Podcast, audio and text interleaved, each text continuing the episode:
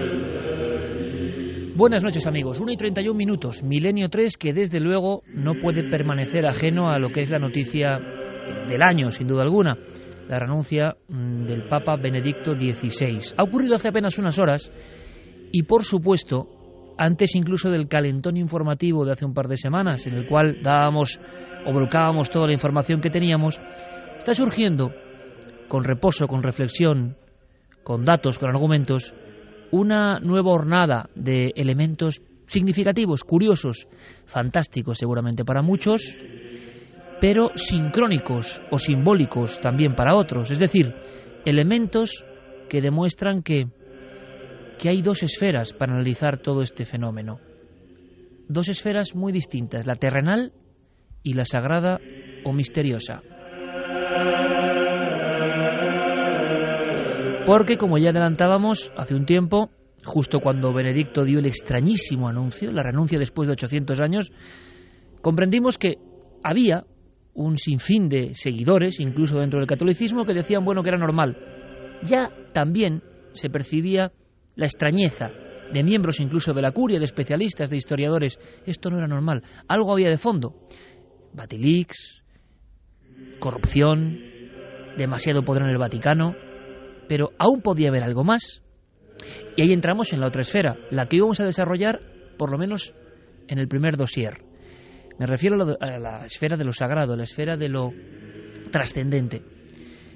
No se puede analizar la renuncia de un papa simplemente desde el punto de vista de un jefe de Estado, vamos a llamarlo así, o de una cuestión puramente política. Sobre todo si Benedicto XVI, y esta es la primera información importante que damos, es un especialista en el estudio de las profecías. Es decir, para el Papa, la profecía puede significar mucho más que para el común de los mortales.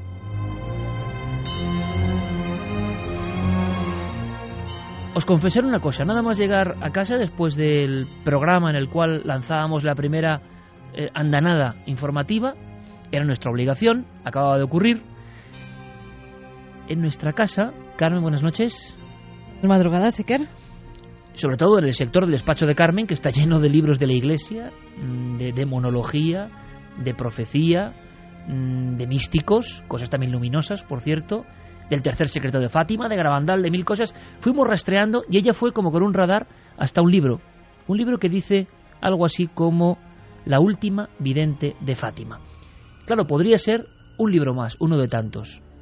Ahora, cuidado, lo escribía Tarcisio Bertone, es decir, el camarlengo, el actual hombre del poder en el Vaticano en estas mismas horas, el hombre que ha sellado ¿eh? los apartamentos papales, el hombre que ahora mismo tiene, digamos, la manija, el hombre al que se acusa también de muchas cosas, de muchos contubernios, el hombre cuyo nombre aparece constantemente en todas las tramas, el hombre que la profecía de San Malaquías identifica, según algunos investigadores, como nuestro buen amigo Enrique de Vicente, con Pedro Romano. Pedro Romano sería el último papa. Ya lo decíamos hace un tiempo.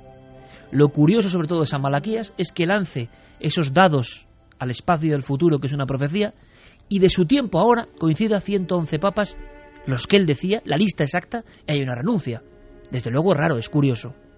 Pero él dejaba como código Pedro Romano y después Cataclismo, fin de la Iglesia. Mm, ¿Dónde buscar la clave Pedro Romano en Tarcisio Bertone? Eso también lo adelantábamos. Tarcisio Bertone Tarcisio Pietro Bertone, nacido en Romano Canavese, una de las dos únicas localidades que tienen ese nombre en Italia. Pero hay más. ¿Qué pinta? Seguramente el público de nuestro país, si no es muy especializado y tiene ese libro, se entera ahora. ¿Qué pinta el hombre poderoso del Vaticano haciendo un libro, dedicando por tanto meses o años a las profecías de Fátima? Seguro que para él la profecía no es cualquiera cosa. Y sobre todo, si vemos bien la tapa del libro y lo leemos, comprobamos que la presentación de ese libro, lo que sería el prólogo aumentado, quien mm, presenta a su amigo y se mete en el mundo importante de la profecía, es un hombre que, bueno, no es cualquier cosa. Joseph Ratzinger, Benedicto XVI.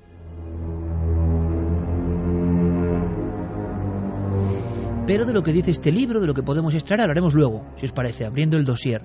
Pero eso ya es un impacto, es decir, el Papa si cree en su misión, no puede ser un hombre normal y corriente, no puede ser tan humano como nos lo dibujan. Y me refiero a humano en el sentido de que se mueva por las mismas pulsiones absolutamente lógicas del resto de los mortales, porque él tiene una misión sagrada y divina y quien no lo crea quizá no entiende esta segunda esfera.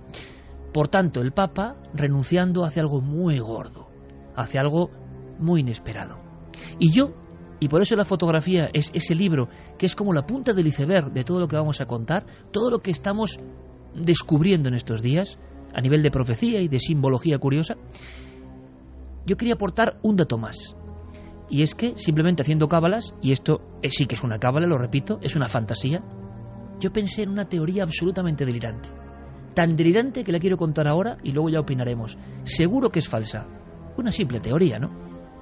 Pero yo pensé en un hombre en un hombre que sí que cree en su misión, en un hombre que fue el encargado de estudiar a místicos y a profetas durante años, en un hombre que, como en este libro, hablaba y se documentaba sobre profecías, en un hombre que dio, digámoslo así, interpretación al gran secreto profético que, de alguna forma, eh, sigue paralelo al rumbo de los papas, el secreto de Fátima. Es decir, no un hombre cualquiera, no un hombre simplemente en un cargo político, no un hombre eh, que está sentado en un trono, no, un hombre que cree quizá en el símbolo y señal poderosa que es una profecía.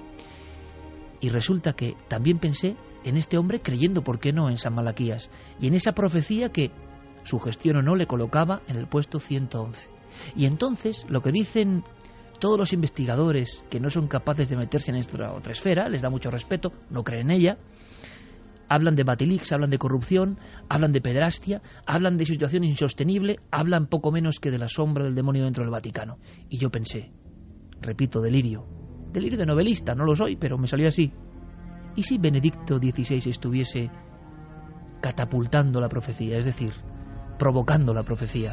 Como él no puede hacer nada, como él es consciente de lo que está pasando en el Vaticano, como él está viendo que no puede controlar todas esas fuerzas oscuras que se mueven dentro del Vaticano y que son bien conocidas, decide dar el paso, renunciar y que venga Pedro Romano.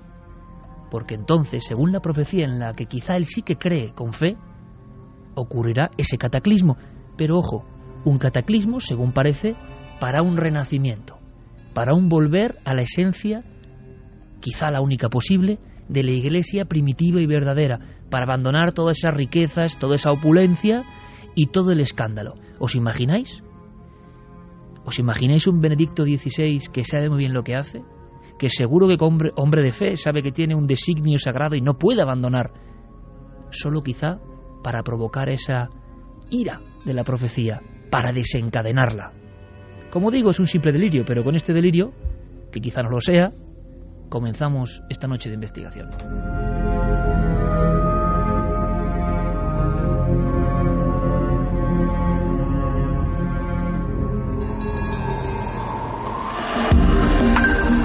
antes habías estado tan cerca de lo desconocido. Milenio 3. Cadena Ser.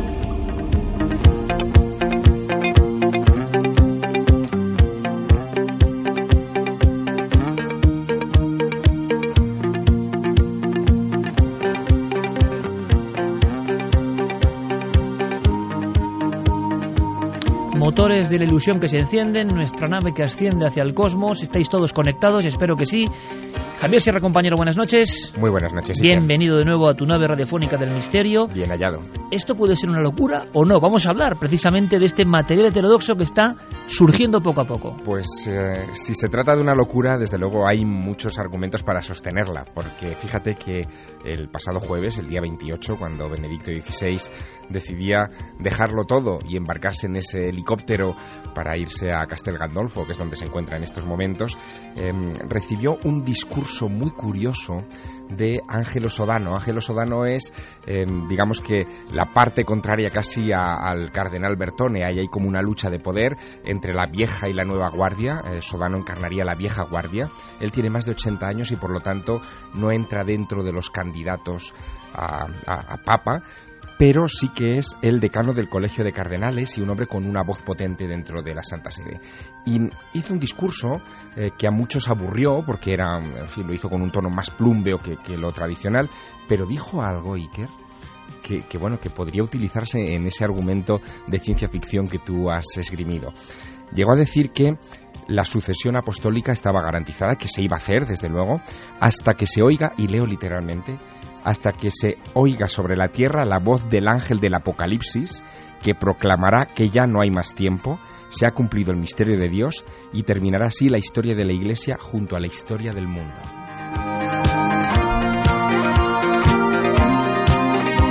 Eso lo ha dicho Angelo Sodano. Bueno, estamos en ese mundo simbólico, irreal para la mayoría, pero no debería ser tan irreal para los hombres de fe.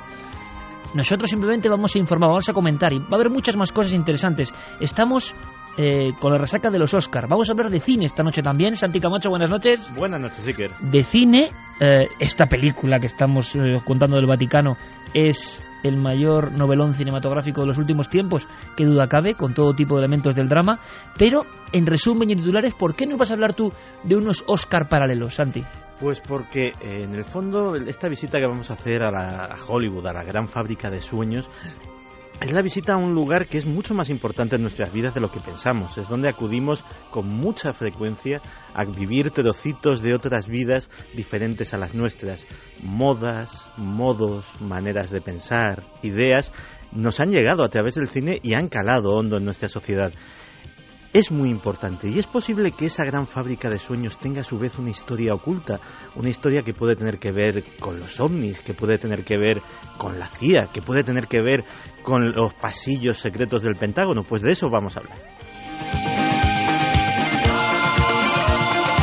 Y vamos a contar muchas más cosas, experimentos de telepatía y naturaleza, algo hermoso y muy curioso, podríamos hablar casi de otra Altamira, pero más que por cuevo rupestre, por la polémica y quizá la verdad secreta que tiene que ver con el asunto de Orce. Se ha descubierto una pequeña pieza dental que da origen a un bueno, a otra película, a otra película ocurrida en España, también creo que con mucha injusticia y que vamos a desarrollar porque es un lugar apasionante y parece que el primer ser humano, vamos a llamarlo así, de Europa occidental está ahí en los secarrales de Orce, la venta micena, pero hay toda una historia, toda una trama oscura alrededor que quiero que conozcáis esta noche.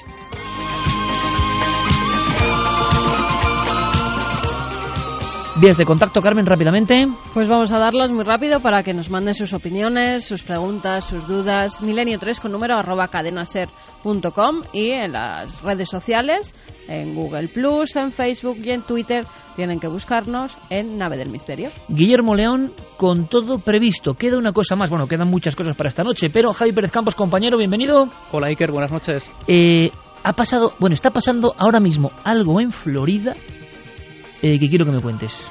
Pues ha ocurrido algo muy extraño que tiene de cabeza a las autoridades de la zona, a los familiares, a los periodistas con los que iremos conectando a lo largo de la noche para conocer esa última hora, porque en el interior de un domicilio del pequeño pueblo de Sefner, en Florida, ha desaparecido sin dejar rastro una persona, una persona que estaba durmiendo en, su cama y de repente se ha escuchado un ruido, un ruido como un gran estruendo. El hermano ha ido corriendo a ese lugar, a ese dormitorio de la casa y allí no había absolutamente nadie. De repente el suelo parece haberse tragado por completo a esta persona y a todos eh, los muebles y todo lo que se encontraba en la habitación. Hablamos de uno de esos orificios que han preocupado a geólogos y estudiosos del planeta y que, bueno, han sido noticia en algunas ocasiones, incluso tragándose manzanas enteras, pero en esta ocasión ha ocurrido eh, en una habitación y están buscando ahora mismo, la ONI 45 la española, eh, el estado de la cuestión es que los bomberos están intentando meterse en el agujero, pero no pueden encontrar el cuerpo. Se le ha oído gritar a este hombre. Esto es una cuestión geológica, imagino, simplemente, pero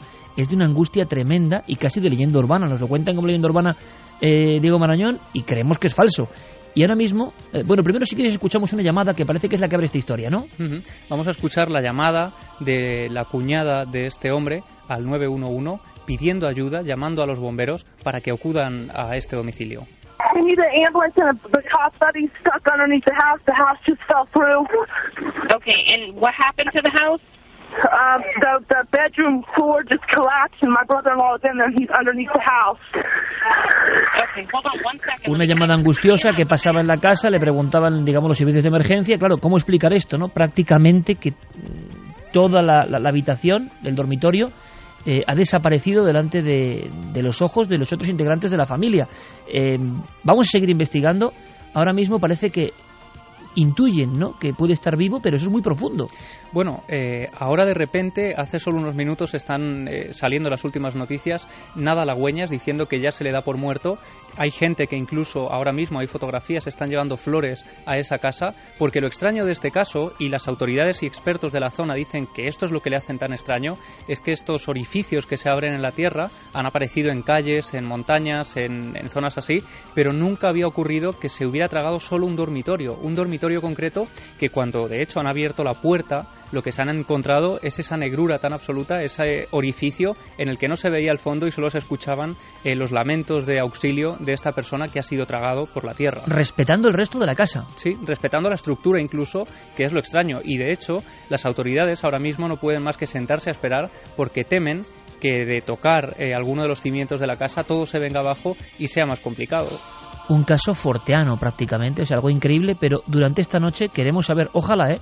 Igual al final del programa tenemos la noticia de que ese hombre vuelve a gritar o algo y está vivo, ojalá, no lo sé, pero parece que es profundísimo. Seguiremos la noticia y Javi dará eh, puntual información prácticamente eh, pues cada media hora. Cuando tengamos algo nuevo, Javi, vamos informando porque nos parece el típico hecho de mmm, folletín del terror del siglo XIX y acaba de ocurrir.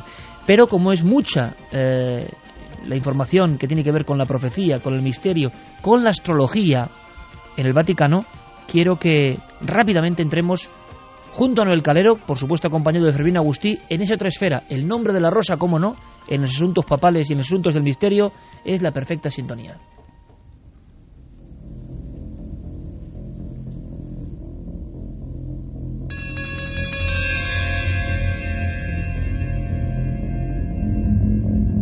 Por cierto, Carmen, ese libro que presentábamos de portada azul, con poquísima tirada prácticamente en España, eh, es el único ejemplar donde se produce esa curiosa unión, ¿no? Bertone y Ratzinger y una profecía de fondo. Ratzinger hablando de que las profecías son algo que va más allá de lo casual, de lo uh -huh. cotidiano. Dedican meses, años de su vida. No sé por qué a Fátima en concreto le, le conceden esta importancia, ¿no? Es fácil. Eh, cuando se produce el atentado de Juan Pablo II, eh, el que era su secretario, eh, cuando Juan Pablo II ya se ha recuperado de la operación, le dice qué casualidad que este atentado se ha producido justo en el día que se produce la aparición de la Virgen de Fátima. Es entonces cuando Juan Pablo II dice que abran el archivo vaticano y que lleven todos los documentos que tengan que ver con las apariciones de la Virgen de Fátima porque los quiere estudiar. Desde entonces se queda completamente alucinado con lo que está leyendo y cree que todo lo que pone en esa última parte del secreto de Fátima tiene que ver con su atentado. Joseph Ratzinger en aquel entonces era el que de determinada forma pues estudiaba esos documentos. Muchas de las profecías marianas han pasado por sus manos. Es un hombre acostumbrado a trabajar con la profecía. Exactamente, y él es el que tiene que hacer la interpretación del tercer secreto de Fátima. ¿Qué hacen? Mandan a Tarsicio Bertone a hablar con la última vidente de Fátima, con Sor Lucía. O sea, fue el, el- el enviado especial del Vaticano para verse cara a cara con esa mujer que llevaba enclaustrada no sé cuántos años. Sí, ha salido muy pocas veces del convento donde desde muy jovencita, pues casi casi que la eh, quitaron de en medio y la encerraron entre cuatro paredes. Y cuenta sus conversaciones con Sor Lucía, donde la pregunta sobre esa última parte del secreto, sobre por qué cree que otros papas no han abierto o no han hecho caso a la carta que mandó en los años 60 y que desde entonces está en, el- los archivos secretos del Vaticano, donde pone ese secreto y ella interpreta lo que le dijo la Virgen. Y eh, son conversaciones que, que mantiene durante varios días, tanto además cuentan la historia de cómo va el Papa, eh, cómo lleva la Virgen de Fátima, eh, la que está en la cueva de las apariciones, cómo se la llevan al Vaticano. En el Vaticano es donde ponen la bala justamente además en un hueco exactamente, dice, parecía que estaba hecha la corona porque encajaba perfectamente la bala en el hueco. Como un guante, ¿no? Exactamente. Entonces te va contando toda la historia de, de las apariciones de Fátima y las últimas palabras de Sor Lucía en torno a ese secreto que no ha tenido con nadie más, porque no la han dejado, entre otras cosas. No deja de ser curioso, Bertone, ¿no? El personaje que, que muchos miran casi con la sombra profética de Pedro Romano, de enviado especial, buscando profecías, y Ratzinger presentándole su libro y haciendo el prólogo del libro. Todo esto además tiene un componente de serendipia, de casualidades impresionantes. Algunas las ha esbozado Carmen, pero hay otra que a mí me, fascina en toda esta historia.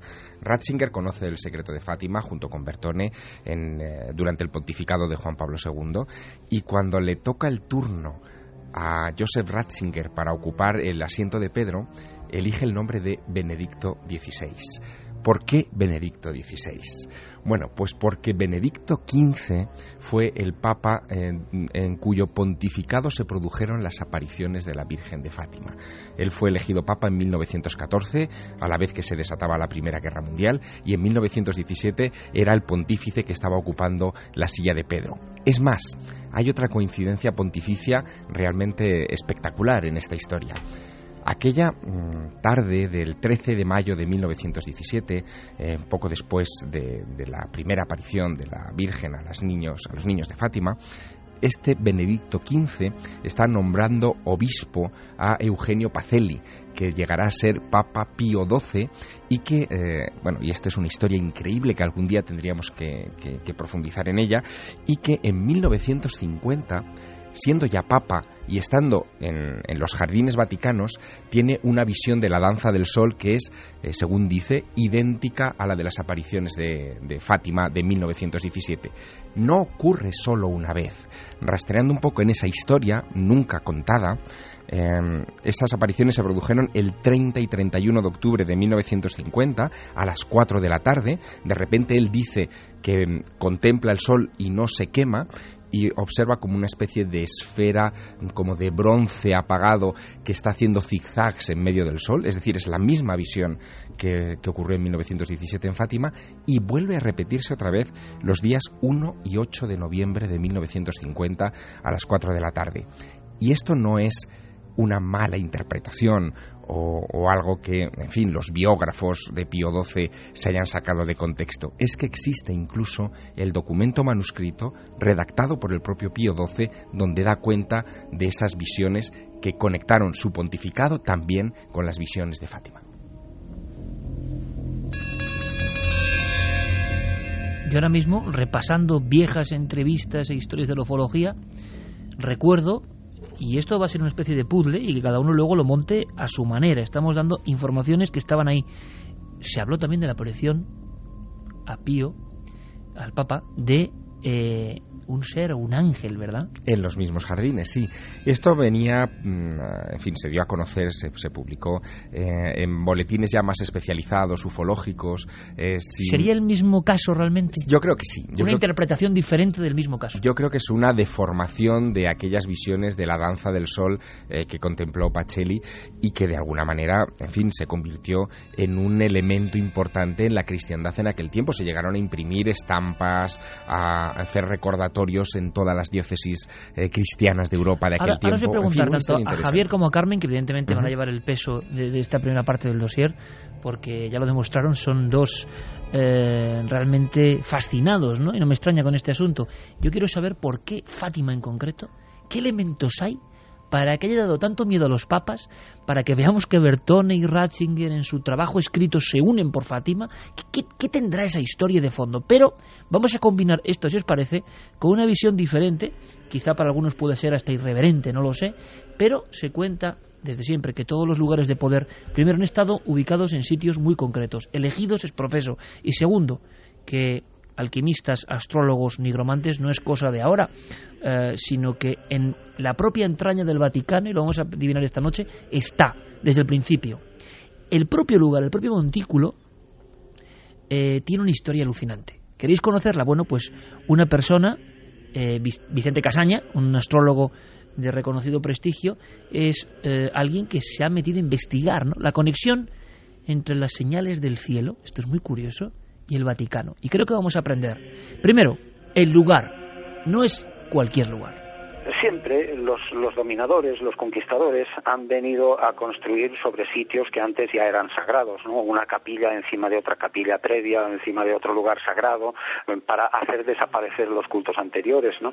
Y en este sentido, pues el Vaticano hizo esto también. El Vaticano se instaló exactamente eh, sobre el monte Vaticinium, eh, que significa predicción, probablemente en honor a una diosa etrusca Vática. Es decir, era un sitio que encerraba un oráculo etrusco.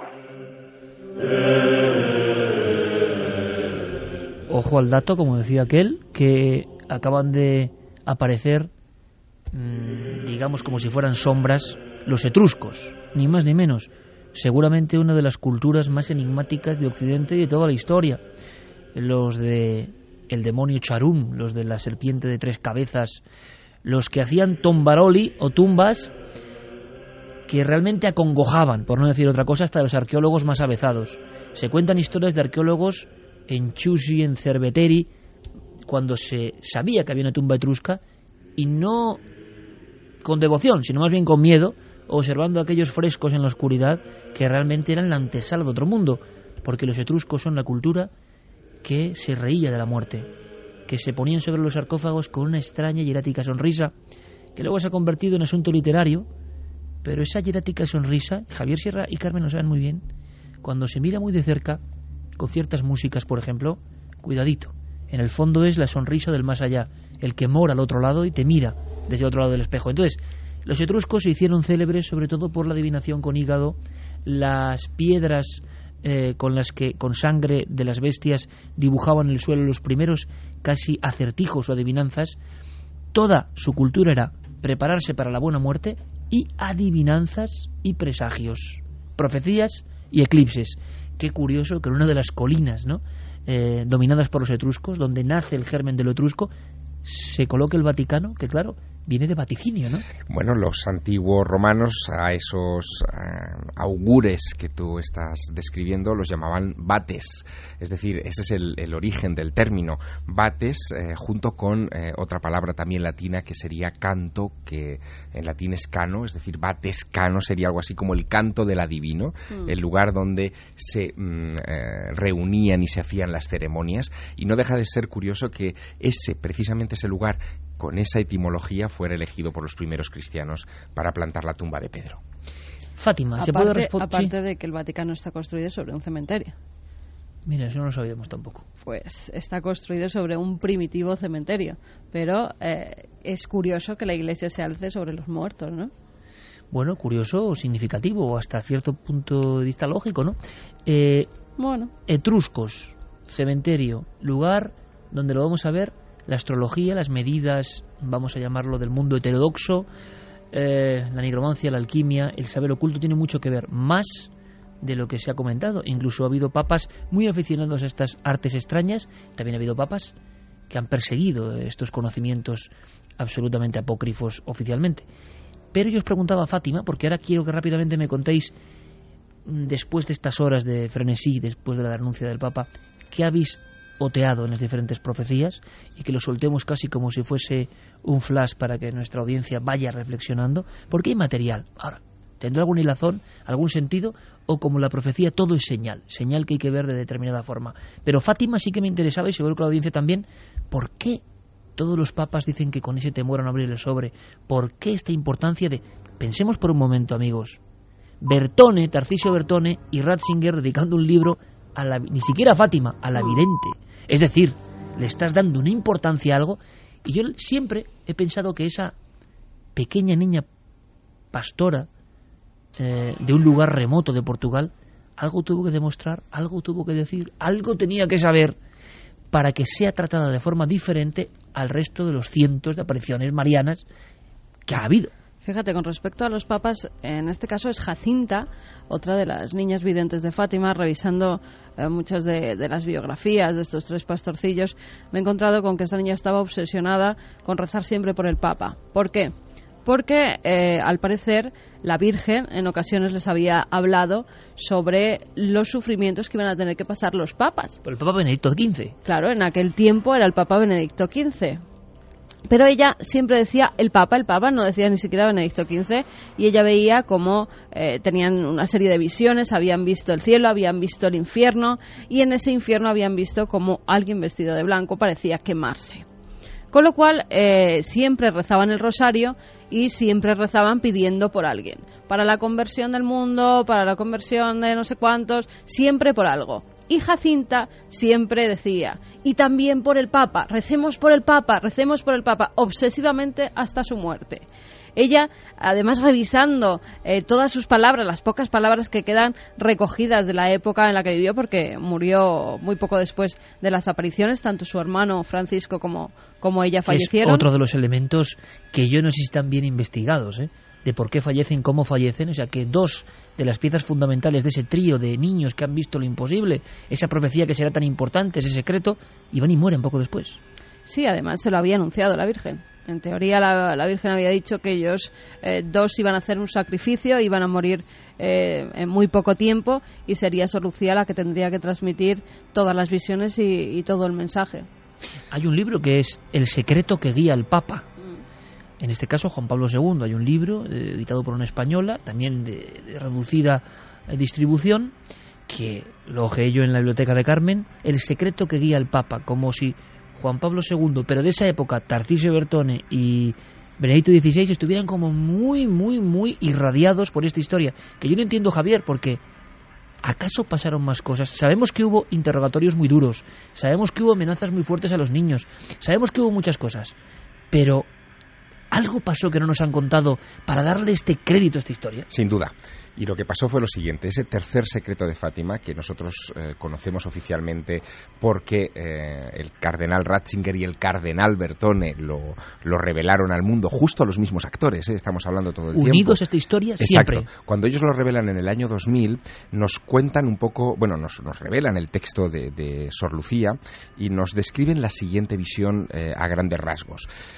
Lucía ve en esa tercera visión a un obispo vestido de blanco, rodeado de sacerdotes y religiosos y religiosas que suben una montaña empinada. Y en la cima mmm, se otea como una gran cruz de madera, una, una cruz oscura de madera.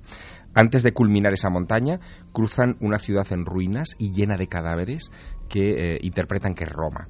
Y en la cima eh, asesinan a ese obispo vestido de blanco con armas de fuego y flechas, y con él todos esos religiosos y religiosas que le están acompañando hacia esa colina con una cruz encima. Ese es el mensaje.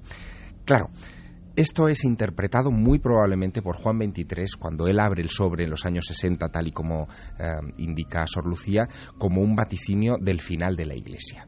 Eh, pero eh, por eso se dice, perdóname Javier, que él comenta con alguna palabra muy fuerte. Con espanto. Con Esto espanto. es terrible, ¿no? Exacto, él lo comenta con espanto y no desvela el secreto al mundo.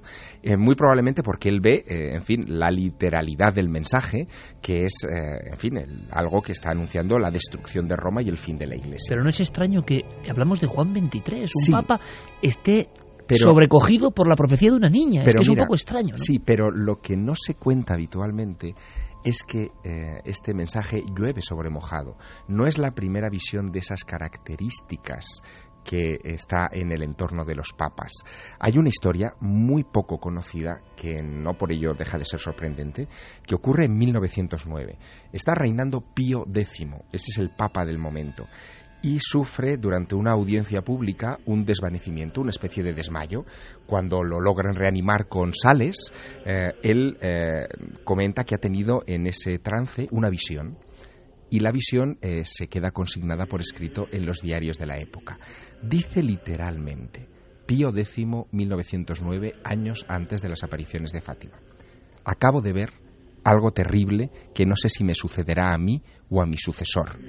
Lo único que puedo decir con certeza es que llegará un día en que el Papa abandonará Roma y para ello tendrán que llevarle, por estar enfermo, pasando por encima de los cuerpos muertos de sus cardenales. Se refugiará de incógnito, lejos de Roma, y poco después fallecerá de muerte cruel.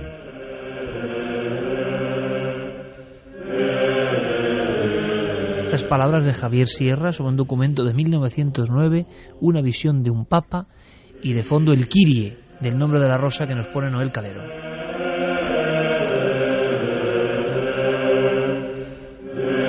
Y la magia de la radio que nos permite prácticamente estar viendo la ensoñación del Papa. Es más, ha habido transformaciones, os hablamos de las últimas horas, yo creo, readaptaciones, o es que hay otras profecías, que hablan de esa huida del Papa por encima de las cabezas de las personas. Y muchos han creído, en el ámbito siempre, ojo, simbólico, esa escena del helicóptero, relacionarla. ¿no? el Vaticano, sí. Papa se marcha de Roma sobrevolando las cabezas de todo ese mundo. ¿no? Es alucinante todo esto, pero ¿queréis alucinar más con todos nosotros? Vale, vayamos con dos datos concretamente astrológicos. Y luego seguimos hablando de profecías, que parece, parece que hasta Parravicini lo vio. Bueno, tendremos que verlo también esta noche, Javier. Eh, Vicente Casaña, Benedicto XVI. ¿Qué elemento sería el, digámoslo así, clave, el enhebrador de la vida astrológica? Porque todos tenemos, al parecer, y yo no soy en absoluto experto, más bien todo lo contrario, pero hay un símbolo, no solo el zodiaco, que sería lo más superfluo, puede ser un astro, puede ser un planeta, el ascendente, cosas que vehiculizan la vida astrológica. Bien, Vicente Casaña, mm, vamos a escucharle con mucha atención porque nos habla de este papa, de este papa que 800 años después del extraño Celestino V, el papa condenado al infierno de alguna forma por Dante, renuncia, siendo el papa 111, que desde luego eh, escuchemos porque parece que la luna es fundamental en su vida. ¿Por qué? Bueno, lo curioso es que Benedicto XVI nace un 16 de abril de, abril de 1927. Eh, nace pocas horas antes de la luna llena, de la primera luna llena de, de primavera, además. Es muy curiosa porque es la luna llena que marca la Semana Santa. Se erige Papa el día 19 de abril de 2005 que también hay luna llena, pero no solamente es que haya luna llena, es que es exactamente la misma luna llena, exactamente quiero decir que el Sol estaba en Aries y la luna en Libra, hay 12 lunas llenas a lo largo de un año, a veces 13, pero curiosamente coincide con la misma luna llena, que además en esta ocasión era un eclipse de luna. Y renuncia el día 28 de febrero del 2013, hace escasos días, precisamente también cuando hay luna llena, aquí eh, ya se desplaza un poco el sol, pero la luna sigue estando en el mismo signo, en Libra. Es muy curioso que haya estas tres coincidencias, es verdaderamente difícil y además precisamente eso, señalando que es la luna llena que marca la Semana Santa, ¿no? Es como una fecha muy, muy especial y muy raro ese tipo de coincidencias que además también se dan en Juan Pablo II. Estamos inmersos, zambulléndonos, nadando dentro del mundo de la simbología. Por lo tanto, hay que hacer el esfuerzo de ponerse en ese umbral de las cosas, porque desde el punto de vista racional ya sabemos que esto no tiene ninguna consistencia. Ahora, para esa otra esfera de las cosas, donde lo sagrado, lo simbólico, lo hermético sí que es importante, todo el mundo se preguntaba, nosotros los primeros, al saber la noticia, ¿por qué el 28? ¿Qué pasa? ¿Qué ocurre? ¿Tendremos aquí otra información? Vamos a sorprendernos más. Hablaba de Juan Pablo II. En este caso, Ratzinger podía ser el Papa de las Tres Lunas. ¿no? Eh, Juan Pablo II tenía uno de los mmm, lemas más extraños de las profecías de San Malaquías, que era de labore solis, de la labor del sol, y siempre se pensó en su trabajo dando la vuelta al mundo, en diferentes viajes y demás. Ahora quizá nuestra percepción, si vamos a la astrología, pueda variar. Juan Pablo II y ojo con este elemento, los eclipses. lo más curioso es que además las profecías de San Malaquías hablan de él como que es el de labore solis, es decir, los trabajos del sol. Bueno, pues qué curioso, ¿verdad? Que Juan Pablo II naciera un 18 de mayo de 1920, precisamente con un eclipse de sol, y que su funeral se diese precisamente el 8 de abril de 2005, unos días después de su fallecimiento, también con un eclipse solar, un eclipse anular de sol. Esto teniendo en cuenta además que es verdaderamente difícil, se producen dos eclipses de sol a lo largo de un año normalmente, de media, ¿no? Y que nacer eh, y morir o, ser enterrado exactamente en un eclipse de sol, esto es verdaderamente extraordinario y sobre todo teniendo en cuenta esa profecía de San Malaquías, ¿no? que le atribuye los trabajos del sol precisamente a él y desde luego el astro rey parece que hablaba de una manera muy clara en su reinado.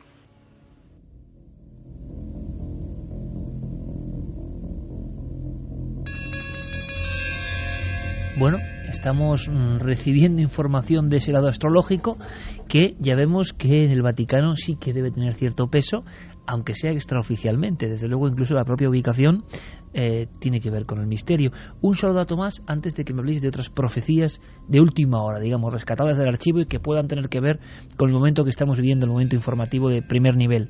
Eh, los eclipses, precisamente, ya no hablando de papas, sino en general para los astrólogos que estudian el cielo desde la antigüedad, mm, eran más bien embajadores del mar Fario, qué curioso. su sombra, lo que se llama sombra del eclipse astrológicamente hablando, em, parece que estaba relacionado con, eh, o relacionada con desgracias, con hambrunas, con catástrofes. Sí que la hay, sí, porque el, a lo largo de la historia eh, se ha comprobado que las líneas de sombra que trazan los eclipses totales de sol, especialmente los totales, normalmente por ahí luego se producen una serie de acontecimientos desgraciados o de, mala fortuna o como se le quiera llamar, ¿no? Pero es muy típico que no, no siempre pasa, pero la mayor parte de ocasiones que hay un eclipse de sol todos esos kilómetros por los que va pasando, porque deja una, pues una, una larga carrera de kilómetros por donde va pasando la sombra, van ocurriendo cosas desastrosas, ¿no? Eh, esto se ha visto, por ejemplo, en eclipses que han pasado por América y que mandatarios de esos países iban muriendo Mm, esta es una de las, de las cosas más excepcionales que se ha visto en eclipses. Se ha visto en uno de los más recientes eclipses que atravesó Europa y es cuando se infectó el Danubio y empezó a haber una serie de catástrofes a lo largo de los países que fue atravesando. Es decir, hay muchísimas muestras de ello. La gran pregunta 2 y 3 es pura casualidad, posiblemente, probablemente, lógicamente, pero como cuando pasan estas cosas tan gordas, nos dan informaciones, datos, fechas, y creemos que puede haber una segunda lectura, quizá estén moviéndose por unos parámetros que nosotros desconocemos por completo, que tienen que ver con otras sabidurías, otras enseñanzas. Parravicini parece que lo vio, por ejemplo, Javier, ese extraño dibujante de profecías, argentino ya muy conocido por nuestra audiencia, que dejó historias célebres de todo tipo, eh, la perrita laica, Fidel Castro y demás, con años de antelación, ¿Por qué se le adjudica siempre, ojo, a toro pasado, hay que decirlo, por qué se le adjudica este momento para Vicini también?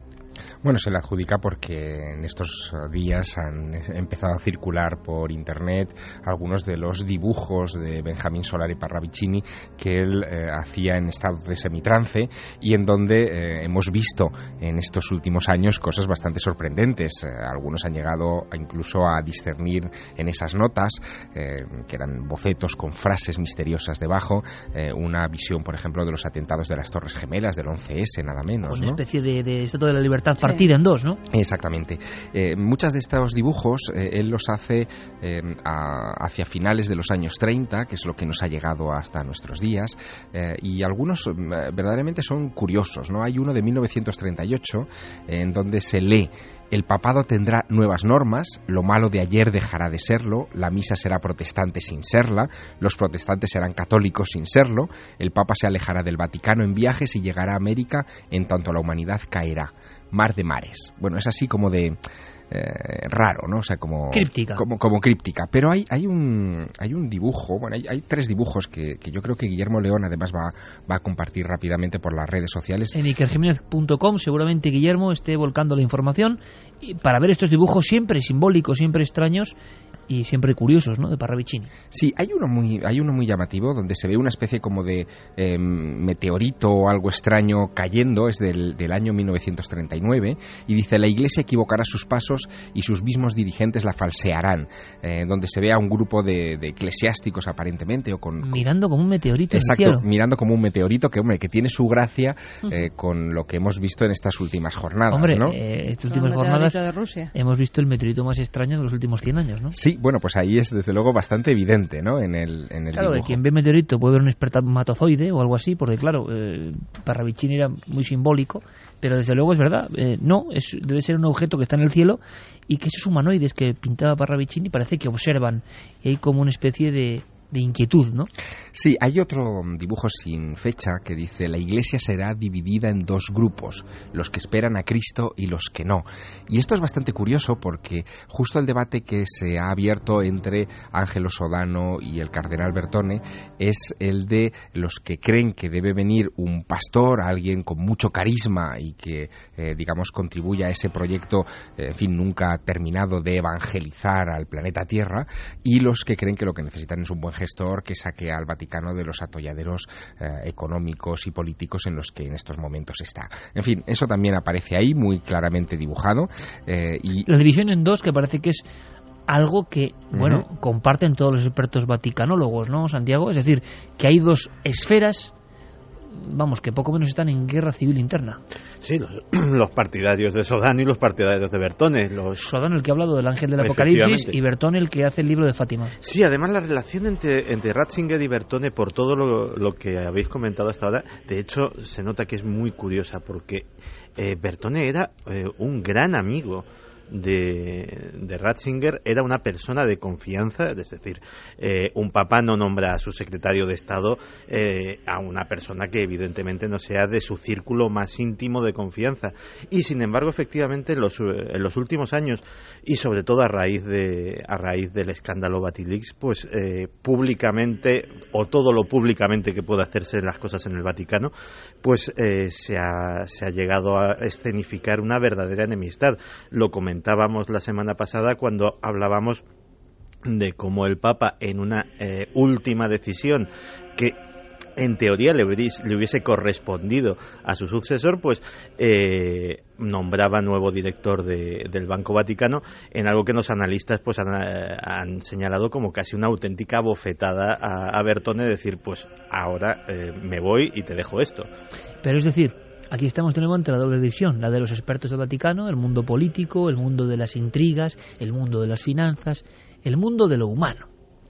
Y este otro mundo que estamos escarbando es otro mundo Mm. de frases, de señales, de códigos, pero ojo, un mundo que no es anecdótico para muchos papas, por lo menos para varios del siglo XX, clarísimamente no lo es. Por lo tanto, intentamos hacer esa lectura secreta. Más cosas que te han llamado la atención, Carmen. Hay más de Parravicini, por ejemplo, eh, una en la que dice Nueva era llega, mundo en Nueva disfraz, mundo en disfraz, mascarada perenne, la Iglesia entregará su otorgamiento a la renuncia del papado y el nuevo será joven de ideas. Mm, repite esa profecía, por favor, porque es eh, ¿Año? ¿Viene el año en algún Eh, mm, no, en esta que tengo yo aquí, sí, en el 72. Ah, 72 es, es de las últimas de 72 Parravicini. de las últimas. Eh, se ve además eh, como hay una especie de mm, de alguien santificado porque tiene como una aureola, tiene también varias cruces, parece que está tirado y siendo ayudado por alguien y como una especie de ángel terrible que pone eh, mundo en disfraz, como si alguien estuviera disfrazado por encima de la iglesia. La, la profecía que ponía Parravicini era nueva era llega, mundo en disfraz, mascarada perenne, la Iglesia entregará su otorgamiento a la renunciación del papado y el nuevo será joven de ideas. Hablar ya de renuncia del Papa en el 72 me parece absolutamente, vamos, que no estaba al cabo de la calle, que no es una cosa normal, no ha pasado en 800 años. Esto se dibujó como psicografía hace 41 años. Y atención porque podemos pensar que los papas siempre han sido enemigos de esto. Estamos viendo que no. Ha habido algunos, como Julio II, que fueron auténticos papas astrólogos. Lo cuenta Vicente Casaña. Está claro que algunos papas la han rechazado y otros han sido totales adoradores, incluso ellos mismos han sido astrólogos y han estudiado astrología. Eh, uno de los casos más claros pues es el de Julio II, efectivamente, que es el que eh, el que mandó pintar a Rafael eh, la, la habitación del sello, la famosa habitación del sello, por ejemplo, que además del fresco memorable de la Escuela de Atenas, pues tiene cosas allí muy interesantes. Una de ellas es una figura de una esfera celeste que representa a Urania, la musa de la astronomía y la astrología, y tiene un significado muy concreto, porque Julio II pidió a sus astrólogos que calcularan la fecha más propicia para su coronación como pontífice. Eso fue eh, el día que se eligió fue el 31 de octubre de 1503 y esa esfera que hay allí pintada en esa maravillosa habitación del sello, pues representa precisamente ese momento. Hay que tener en cuenta además que Julio II era tan forofo de la astrología como lo han sido muchos otros eh, papas o santos padres que mm, solicitó a, a, sus astrólogos también que calcularan la hora más favorable para colocar la primera piedra de la Basílica Renacentista de San Pedro. Esto es muy importante porque todas las grandes civilizaciones, todas las grandes culturas han orientado sus grandes monumentos a los astros, han tratado de aprender, de captar la magia del cosmos con esa primera piedra porque sabían de la importancia del simbolismo. Importancia del simbolismo, primera piedra de la Basílica Renacentista consultada por astrólogos. Es decir, nos estamos acercando a un mundo absolutamente secreto, hermético y desconocido. Otra piedra que parece que se está a, punto de caer o que va a derribarse. Javi, aunque sea en un teletipo mínimo, seguimos siempre en contacto con ese extrañísimo suceso de Florida. ¿Qué sabemos a las 2 y 22? Pues acaba de salir en la página de BBC, la primera de dar la noticia.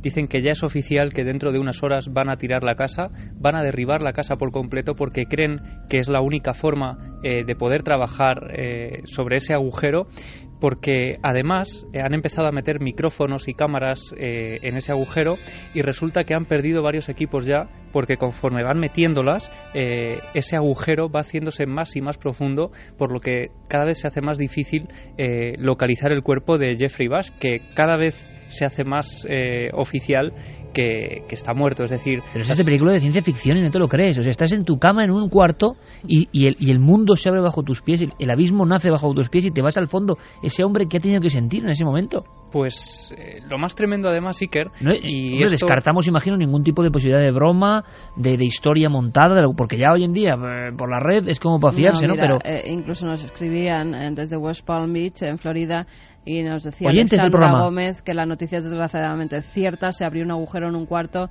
de la casa tragándose todo lo que había allí, incluyendo este pobre hombre que está dado por muerto ya. Además, las labores de rescate se han suspendido por lo inestable del suelo. ¿Y, esto a qué hora se produce el agujero, si sabe, Javi, más o menos? Pues es durante la noche. Cuando él estaba durmiendo, allí son siete horas de, diferencia y ocurre en la noche del eh, jueves esto es de Stephen King. esto es de Stephen King. Un relato de Stephen King parece, sí, sí.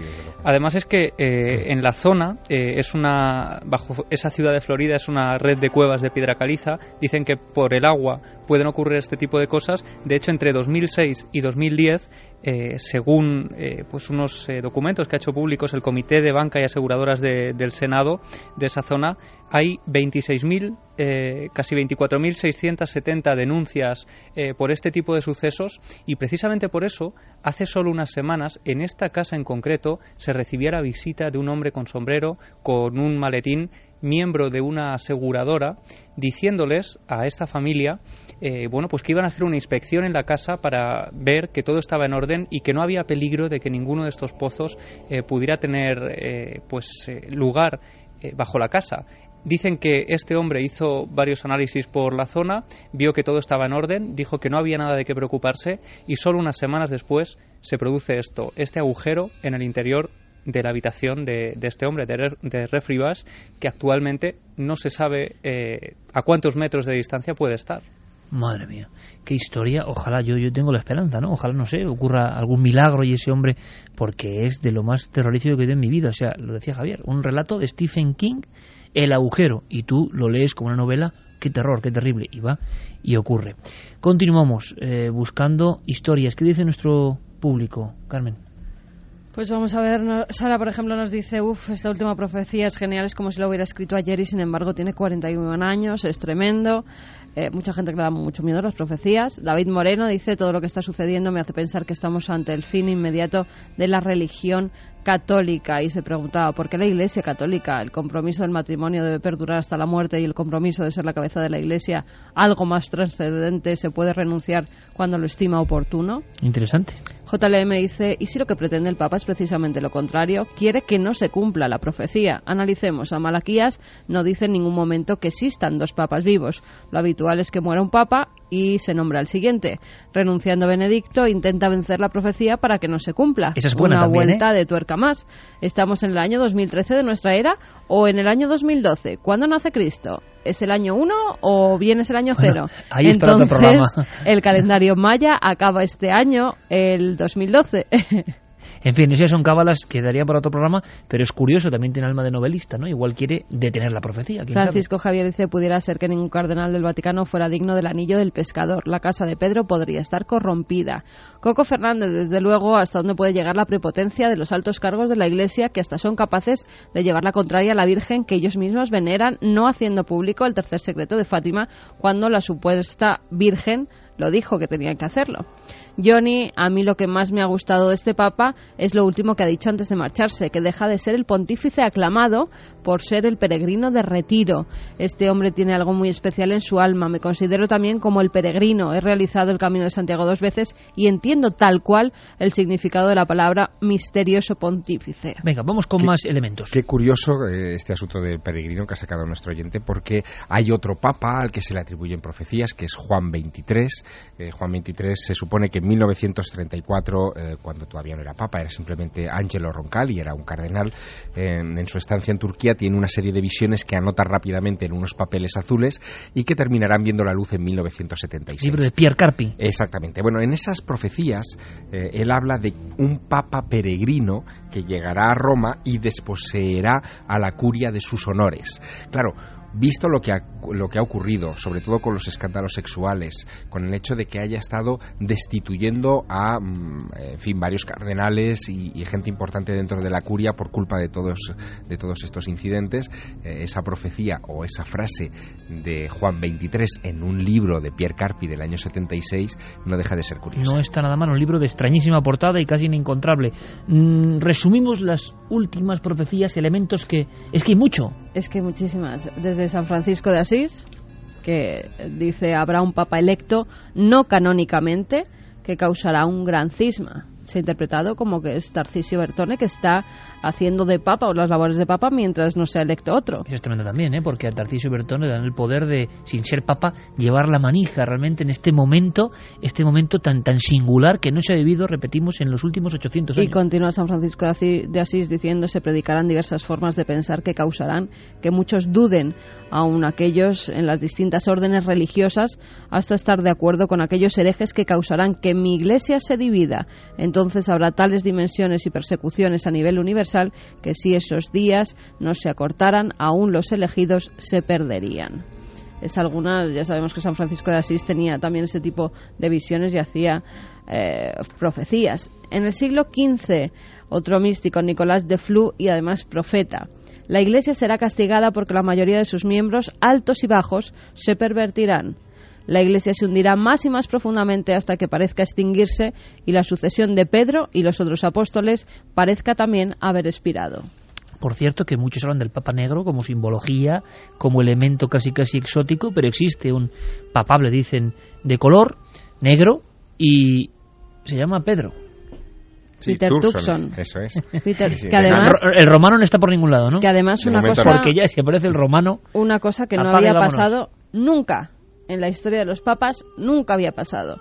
De repente, después de que Benedicto XVI saliera en helicóptero, a la mañana siguiente, donde estaban, eh, que se ponían, ya sabéis, las, eh, eh, las elecciones que ha habido en Italia, pues tenían diferentes sitios donde poner los carteles de los diferentes políticos para las campañas. Bueno, pues ha aparecido las que están más cerca del Vaticano, repletas de carteles con la foto de Peter Tucson diciendo próximo papa. Además, en esa fotografía tiene ya aureola de santo y está mirando hacia el cielo. Solo por curiosidad, si alguien sabe algo de romano ¿eh? dentro de Peter, eh, pues que nos lo cuente, porque desde luego sería mm, una carambola, simplemente interesante. Eh, resumen de, de, profecías. Más, Madre Elena Aiello, eh, la conocida como la monja santa. Eh, además estigmatizada, se le aparece la Virgen, se le aparece Jesús. Son los típicos místicos, digamos, de siempre, los que suelen soltar profecías a futuro. Exactamente. En el año 1950 dice, cuando en el cielo aparezca una señal extraordinaria, interpretada o como el rayo que ha caído eh, encima de la cúpula del Vaticano o como el meteoro, sabed los hombres que está próximo el castigo del mundo. Bienaventurados los que en aquellos momentos puedan llamarse devotos de María. El azote del fuego estará próximo y purificará la tierra de la iniquidad de los malvados. La justicia de Dios gravita sobre el mundo y la humanidad manchada de fango será lavada en su propia sangre. Enfermedades, hambre, terremotos, naufragios y la guerra. Eh, había alguna incluso que también hablaban del relámpago famoso, ¿no? Como si fuese un relámpago. Hablaban de la renuncia del Papa como un auténtico relámpago, como, como un mal que caerá como un relámpago concretamente sobre el Vaticano. Sí, hablaban en alguna de ellas e incluso en, en algunas biografías que se hicieron de Celestino V. Él hablaba de un gran rayo que partirá al cielo cuando no haya papa. Entonces también se ha tomado como releyendo el otro día una biografía de Celestino V, decían eso, que en una de sus visiones, que tuvo mucha, en el tiempo en el que en su tiempo no había sido elegido ningún papa aún, se vio también un gran rayo que al parecer rompió el cielo en dos y por eso la profecía. Extendemos nuestras cartas a modo de símbolos. Terminamos, Javier Carmen. ¿Alguno más que os llame la atención? Simplemente para que nuestro público piense libremente. Bueno, eh, quizá mm, a mí me llama mucho la atención eh, la profecía del monje calabrés Joaquín de Fiores, uno de los, de los grandes visionarios eh, en el eje entre el siglo XII y XIII. Es curioso, y... Javier, que casi todos ven un tiempo terrible para la Iglesia, ¿no? Sí, claro, es el tiempo de herejes, tiempo de antipapas. en esa época convivían varias sedes pontificias, que es algo que nunca había sucedido, en fin, hasta hoy, porque cuando salga el nuevo papa habrá dos papas, ¿no? que es algo que no veíamos en la historia desde hace mucho tiempo. Bueno, este Joaquín de Fiore eh, sobre todo se preocupa por el final de, la Iglesia ¿no? y, lo que puede venir después.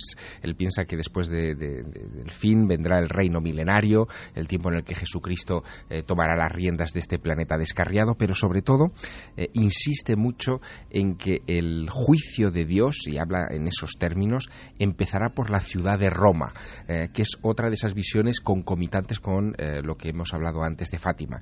Roma, ciudad privada de toda disciplina cristiana, dice él, es el origen de todas las abominables obras de la cristiandad y por ahí empezará el juicio de Dios eh, ajusticiando a esa urbe y destruyéndola. ¿Alguno más para rematar esta increíble sarta de profecías que además se concentran en esa plaza de San Pedro de alguna forma. Bueno, eh, habría incluso que subrayar otra cosa, es decir, eh, esto hay que tomarlo yo creo que, que, desde un punto de vista simbólico, pero no deja de ser curioso que eh, todo este asunto coincida con el periodo de mayor inestabilidad también democrática en la historia del reciente de Italia, es decir, totalmente. estamos hablando del periodo de elecciones, periodo donde no se sabe muy bien cuál con es el fenómenos que nunca se han visto Exactamente. y una indignación sin precedentes, ¿no? Y eso ha hecho que, en fin, que todas estas visiones de repente estén de boca en boca. Nadie sabe muy bien por qué, pero recuerda a tanta otras épocas. Tanta incertidumbre en Roma no ha habido nunca. No, así en no. el Vaticano y en Roma. Nunca. Te cuento más. Enzo Alocci es un estigmatizado. Eh, dice el Papa desapaz, de, desaparecerá temporalmente y esto ocurrirá cuando haya una revolución en Italia. La beata Ana María Taggi. La rebelión será perseguida y los sacerdotes masacrados. El Santo Padre se verá obligado a salir de Roma. También está Sor Agnes de Akita. Estas son unas apariciones marianas eh, muy... Japón, ¿no? Exactamente. Eh, muy poco conocidas, pero que allí tienen mucho seguimiento. Y dice la obra del demonio se infiltrará hasta dentro de la iglesia de tal manera que verán cardenales contra cardenales, obispos contra obispos. Esto se ha interpretado como que lo que está pasando. Eh, se están investigando unos cardenales contra otros, los obispos son los que están luchando también Guerra entre Vaticana. ellos. Exactamente. Con lo cual es que muchas de las profecías de estos místicos videntes, al parecer, eh, se están haciendo realidad. Es como el inconsciente colectivo, un sueño mm, vertebrado por visiones extrañas, que puede tener sentido o no, pero desde luego muchísimos místicos, visionarios, parece que, que intuían lo mismo. Y nunca ha habido un momento en la historia en los últimos siglos tan parecido a lo que decían las profecías. Por supuesto, ojalá se equivoquen, porque no queremos ningún fin de nada, ¿no? A no ser que algún fin sea para mejorar. Pero desde luego no queremos cataclismos, ni muertes, ni nada por el estilo pero es significativo, ¿no? Mm, hemos conocido algo del Vaticano como lugar instaurado ya sobre un oráculo etrusco, cosa muy poco conocida, y hemos conocido también, valga redundancia, eh, todo lo que se está cociendo ahora mismo. Estamos a la espera, ¿no? De ese nuevo Papa, pero ya la singularidad existe. Ahora la opinión, como siempre, por supuesto, la vuestra, en mitad de estos tiempos de tribulación en los cuales cada vez es más difícil pertenecer, estar, formar parte solo de esa esfera de lo racional.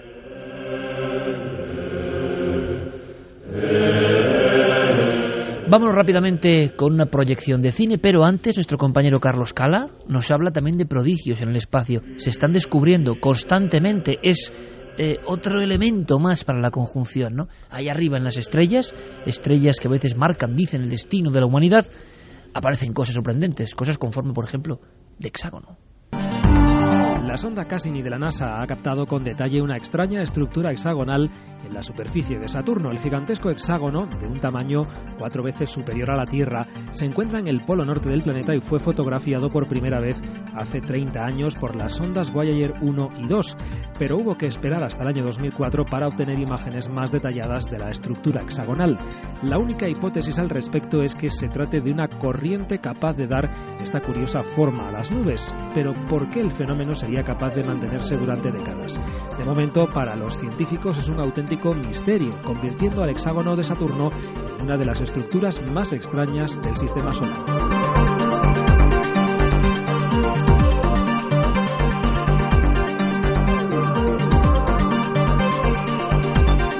2 y 37 en Saturno, que enigmático planeta, ¿verdad? Siguen ocurriendo cosas, intentamos saber más. Ahora sabemos más de el cine. El cine parece que es casi algo cotidiano, forma parte de nuestra vida, forma parte del siglo XX y un poquito antes incluso también.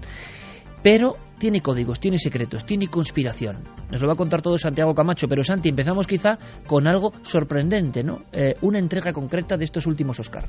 Sí, vamos a escuchar algo que sucedió hace una semana, algo que sorprendió y fue, yo creo que la guinda de la ceremonia de entrega de los Oscars. And now for the moment we have all been waiting for. And the Oscar goes to Argo. ¿Y por qué sorprendió tanto? Andy Oscar Goes to Argo lo dijo ni más ni menos que la primera dama de los Estados Unidos, Michelle Obama, y yo creo que, fíjate, es una imagen... Eso tampoco había ocurrido nunca, ¿no? Como en el Vaticano. No, la verdad que no. Y es una imagen que simboliza a la perfección el tema del que vamos a hablar hoy.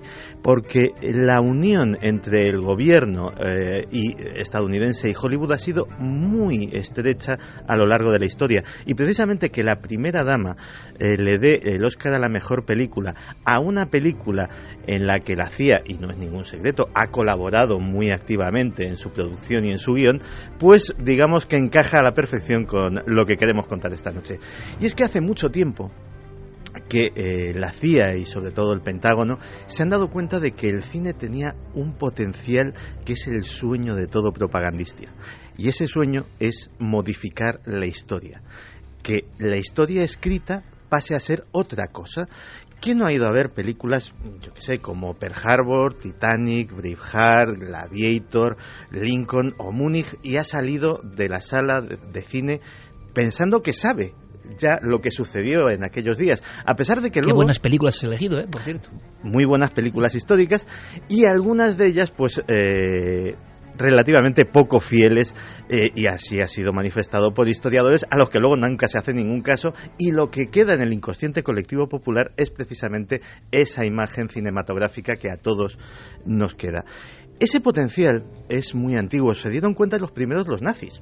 Los nazis eh, le encargaron a su directora fetiche, a Leni Riefenstahl, eh, que hiciera dos películas, El triunfo de la voluntad y Olimpia, en las cuales una, una de esas reuniones multitudinarias del partido en Múnich eh, era una glorificación de lo nazi. Y Olimpia, que era sobre los Juegos Olímpicos de Berlín de 1936, pues también pretendía mm, poner de manifiesto los valores, eh, los valores nazis y sobre todo la capacidad de organización de la nueva nación alemana. Y con eso pues pretendían dar al mundo a conocer pues eh, su doctrina y su potencial. Luego estalló la Segunda Guerra Mundial y Hollywood se puso manos a la obra en el esfuerzo de guerra y se hicieron cantidad de películas, eh, las estrellas de Hollywood vestido en el uniforme. Eh, aunque solo fuera para hacerse la foto o aunque solo fuera para ir a hacer espectáculos en los diferentes frentes para que las tropas pues se les levantase un poco la moral y de hecho eh, se hicieron verdaderas obras de arte de la propaganda que se estudian a día de hoy en la facultad, como por ejemplo ¿Por qué luchamos? Una serie de documentales de Frank Capra en que tenían unas imágenes absolutamente increíbles y que una guerra que no era nada popular en Estados Unidos al principio, que era la Segunda Guerra Mundial, consiguieron que los norteamericanos, después lógicamente de aquella humillación de Pearl Harbor, pues eh, lo vivieran como una guerra justa a pesar de esa oposición inicial. Pues bien, desde que finalizó la Segunda Guerra Mundial, en 1947 sucedió algo. Y sucedió que es que empezaron a llegar platillos volantes. Se empezó a hablar de platillos volantes, aparecían en las portadas de todos los periódicos, eran la comidilla de muchas conversaciones, todo el mundo se preguntaba qué eran aquellas cosas que surcaban los cielos de los Estados Unidos y la CIA decidió poner manos a la obra y hacer algo al respecto porque estaba muy preocupada precisamente por esas conversaciones y esas comidillas y por la reacción. Un académico británico, Robbie Graham, recientemente ha hecho un magnífico trabajo de investigación sobre una película en concreto que es Ultimátum a la Tierra, una película de 1951. Y en esa investigación ha descubierto que prácticamente es una producción de la Central de Inteligencia norteamericana, creada justamente en 1947, es decir, en la misma fecha en que aparece esa era moderna de los ovnis. Fue concebida como un experimento sociológico. La CIA quería conocer exactamente cuál sería la reacción del público y de hecho parece ser que se hicieron en algunos cines seleccionados entrevistas al público que salía de las salas ¿Cuál sería la reacción del público en caso de que sucediese algo que en 1951 no era nada descabellado? El digo globo sonda, ¿no? Claro, que era que un platillo volante aterrizase justo delante del Capitolio en Washington. El argumento era, eh, era realmente increíble y de hecho ha pasado a ser un, un, clásico. Un extraterrestre, Clatub, llegaba en su platillo volante, hacía un alarde de poder parando todas las máquinas del planeta Tierra y después hacía una declaración o renunciáis a las armas y os lleváis todos bien o enfrentaros a vuestra destrucción. Pues bastante preocupados se debieron de quedar. De hecho, el productor del film era eh, un hombre llamado Daryl Zanuck, que estaba muy vinculado a la CIA, entre otras cosas, porque llevaba ya unos años haciendo precisamente acciones de propaganda antisoviética, colocando las célebres eh, Radio América y Radio Liberty en diferentes, en diferentes sitios donde se emitía, por ejemplo, en ruso para eh, socavar un poco la influencia bolchevique y era como una radio de resistencia. Y este hombre, pues curiosamente, fue el productor de esta película. Pues no debieron de quedarse estos eh, hombres de la CIA nada contentos con el resultado de estas encuestas porque en 1953 convocan a una serie de expertos de todos los campos científicos, sociólogos, eh, humanistas en el célebre panel Robertson. Una reunión de expertos para ver qué se hacía con el tema ovni a nivel de opinión pública, a nivel de dar a conocer información, a nivel de manejar esa, eh, ese tema tan peligroso. Y el panel Robertson, eh, en lo tocante al cine, da una recomendación. Esa recomendación es desmitificar, frivolizar, quitarle hierro al asunto, si salen marcianos en las películas que sean o cómicos o increíbles o en contextos eh, completamente de ciencia ficción y seres tremendamente malvados eh, a la antigua usanza, y de hecho Hollywood sigue fielmente esas directrices. Incluso contactan con Disney para que les haga eh, algún tipo de material propagandístico. Yo lo había hecho en la Segunda Guerra Mundial. El pato Donald le dio una soberana patada en el trasero a Adolf Hitler en una película patrocinada por Hitler. Pero aquello no terminó de cuajar, pero sí que efectivamente hubo eh, una serie de películas en las cuales se seguían fielmente esas directrices. El primer hombre que tuvo realmente problemas en Hollywood a la hora de eh, contar su opinión sobre los platillos volantes y que se saltó precisamente esa directriz fue el hombre responsable de encuentros en la tercera fase. Deme un tono. Re al segundo. Suba uno entero. Mi al tercero. Baje un tercero mayor. Do al primero. Baje una octava. Do arriba. Suba un quinto. Sol al quinto. Gracias.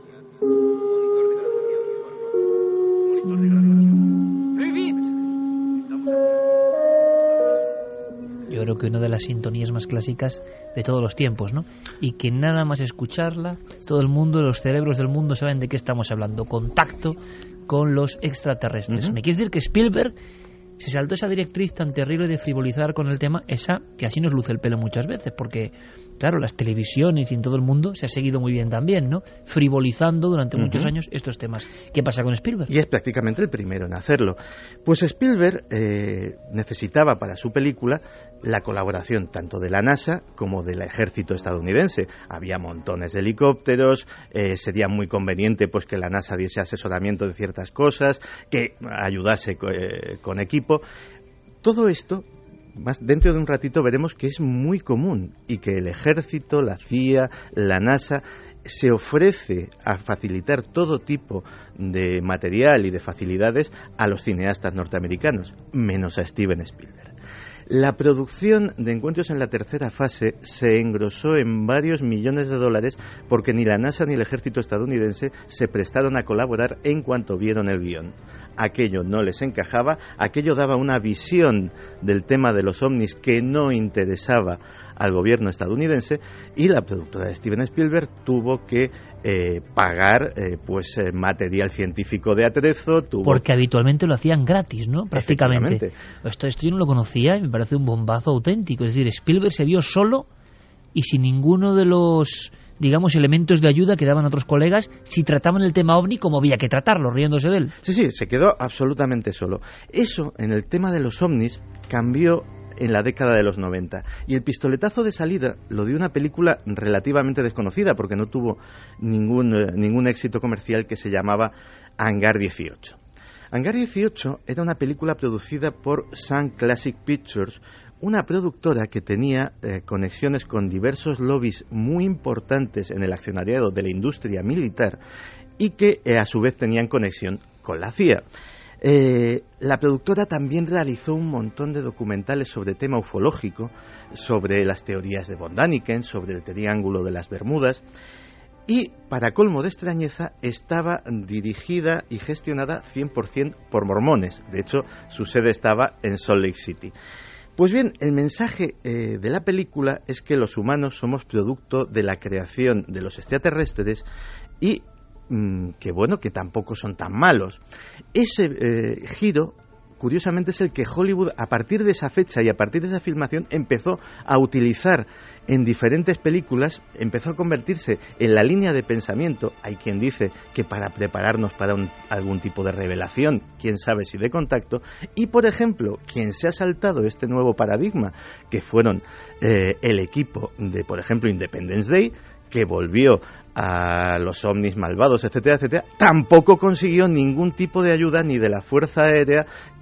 Tuvieron que hacer una falsa Área 51, eh, contratar helicópteros civiles y pintarlos como material militar, O etcétera, sea, que etcétera. no se puede ir en contra de la corriente mayoritaria que impone, digamos, el, el, el lobby de inteligencia de Estados Unidos. Sí, eh, de hecho eh, se justificaron eh, en, el, en el Pentágono diciendo que bueno, que Independence Day, hombre, esto del presidente pilotando que no lo veían y que por eso no quisieron ayudar a la película. La verdad es que luego veremos que tonterías mayores han recibido un apoyo bastante eh, grande por parte de por parte del Pentágono, o sea que no es una excusa. Pero la clásica, clásica, cuando nace todo esto, Santi, y vamos casi marcando cada película, es Top Gun, ¿no? Top Gun en 1981 es posiblemente, de hecho es cuando eh, tanto la oficina de relación con la industria del entretenimiento de la CIA y la oficina eh, equivalente del Pentágono empiezan a funcionar a toda marcha, es eh, posiblemente eh, el hito que marca sobre todo en el Pentágono el decir que esto es útil.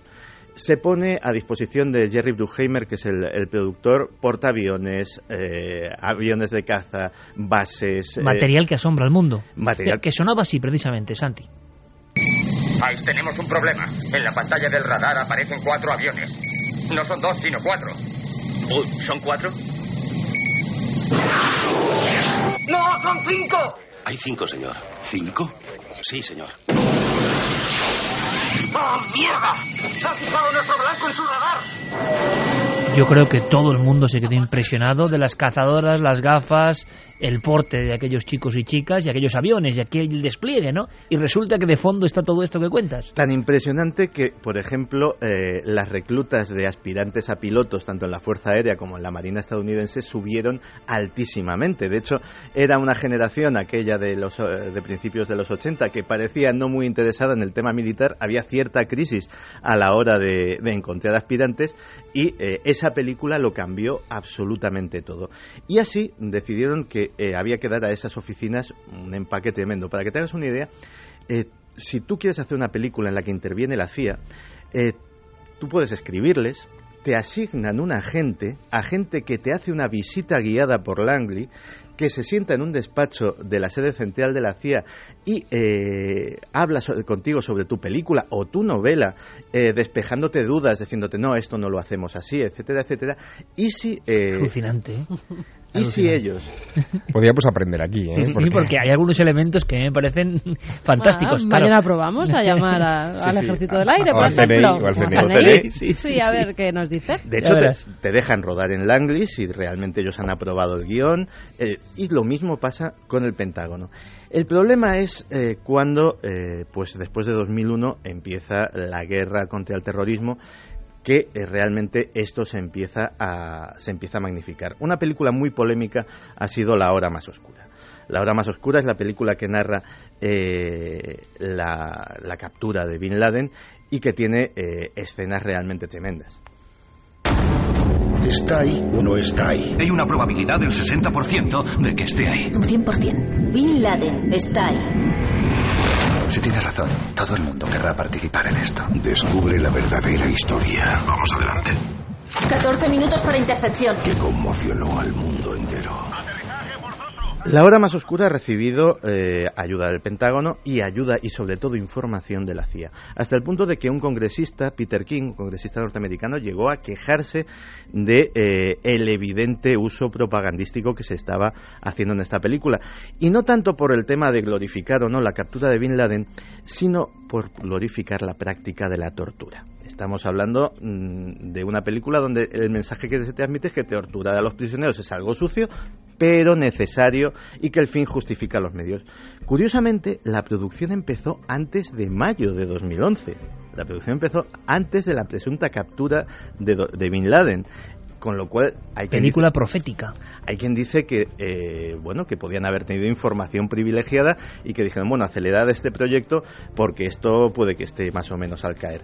Lo cierto es que eh, la hora más oscura eh, junto con la película que ha sido premiada eh, este año, Argo, son las dos más polémicas en este asunto. Argo es una película realmente curiosa. Actions of Iran have shocked the civilized world. ¡Vamos, vamos, vamos! ¡Destruidlo todo! Our embassy has been seized and more than 60 American citizens continue to be held as hostages. Si vamos a irnos, tiene que ser ya. Eh, esta es, eh, esta es, eh, creo que era de la noche más oscura también, pero bueno. Eh, Argo narra y narra además también con todo el apoyo de la CIA una curiosa operación que montaron para salvar a parte de los rehenes norteamericanos en la crisis de, de la revolución islámica de Irán. Lo que se está denunciando aquí es que posiblemente no sea la primera ni la única película en la cual el tema de Irán empiece a caldear el ambiente y a crear un ambiente anti-iraní en el público norteamericano, ¿en previsión de qué? En previsión, quién sabe, si de algún tipo de intervención Como futura que se está- preparar el terreno mental, de alguna forma. Sí. Holly- en Hollywood realmente esto no es raro. Curiosamente, y tampoco queremos transmitir una, una imagen falsa, ha habido rebeldes. Ha habido eh, personas, ya hemos, eh, ya hemos citado a Steven Spielberg, pero por ejemplo, eh, directores como Kevin Costner, Clint Eastwood o Oliver Stone han visto engrosadas sus producciones en muchísimos millones de dólares. Pensemos, eh, por ejemplo, en películas como Banderas de nuestros padres, como 13 días de, de Oliver Stone, que fue la que les, la que realmente, de perdón, de Kevin Costner, que fue la que les enemistó, o Platoon. Platoon fue dificilísima de hacer. Pensemos en una película sobre la guerra de Vietnam hecha en, eh, en un presunto campo de batalla sin ningún tipo de colaboración con el ejército O sea, norteamericano. ellos eh, pasaron a formar parte de la lista negra. Sí, porque realmente, claro, lo que una película como Platoon de hecho no podía pasar. Es decir, eh, lo que se decía es que la guerra de Vietnam no había sido así. Claro, Oliver Stone decía, es que yo estuve allí, yo sé muy bien cómo era la guerra de Vietnam, ustedes no me pueden cambiar el guion y decirme que estas cosas no pasaban porque yo las vi y yo las viví. Entonces, eh, dijo, pues que cueste lo que cueste, su productora le respaldó, pero también hay que tener cuidado porque eh, algunas grandes productoras saben muy bien que si con una película enfadan al Pentágono, es posible que futuras producciones, aunque sean de otros directores o eh, con otros argumentos, no reciban tampoco ayuda, con lo cual muchas veces estos directores rebeldes tienen que o autoproducirse o recurrir a productoras pequeñas, etcétera, porque no van a encontrar el apoyo de las grandes de la industria para este tipo de, de cuestiones.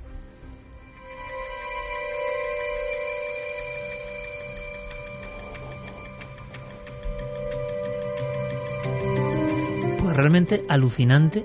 Ahora entendemos también el despliegue de algunas producciones que tampoco las películas parece contaban con tanto presupuesto y lo que uno ve le deja sin palabras. A lo mejor algo de lo que dice Santiago Camacho, esa especie de mano amiga ¿no? de la CIA y del ejército, pues se deja sentir. Y luego qué curioso que hombres como Spielberg se hayan puesto en contra y hayan hecho películas tan maravillosas. ¿no? La batalla interna, sabiendo los cerebros de Estados Unidos, los cerebros de inteligencia me refiero, que el cine es la máquina de los sueños y que una película norteamericana no solo tiene influencia en Estados Unidos, evidentemente es una de las pocas cosas que tiene influencia absolutamente global.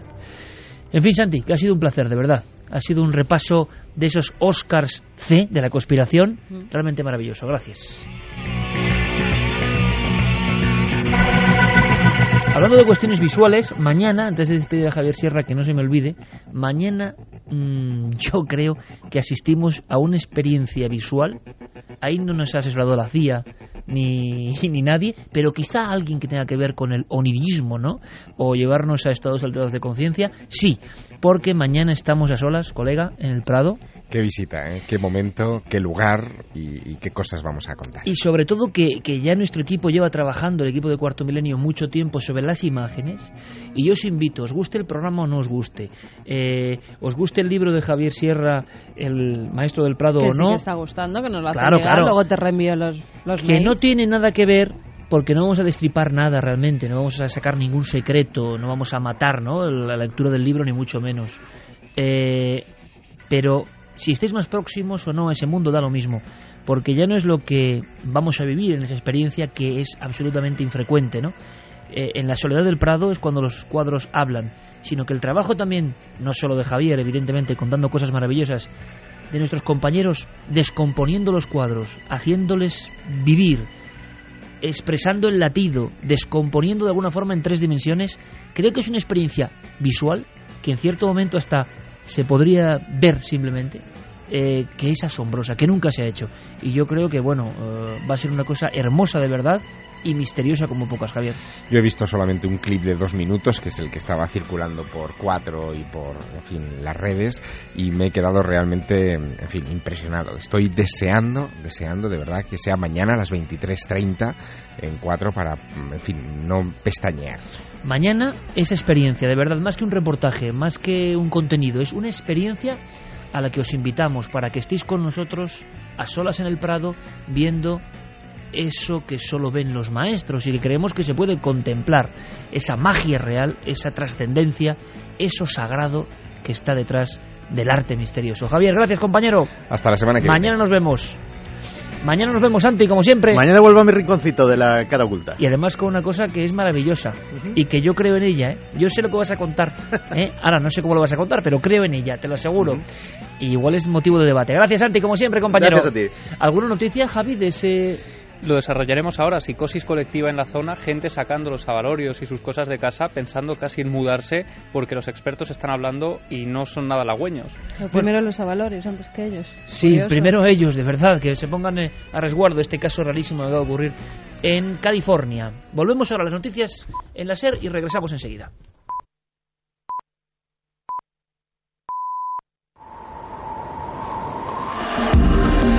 Nunca antes habías estado tan cerca de lo desconocido. Milenio 3. Cadena Ser.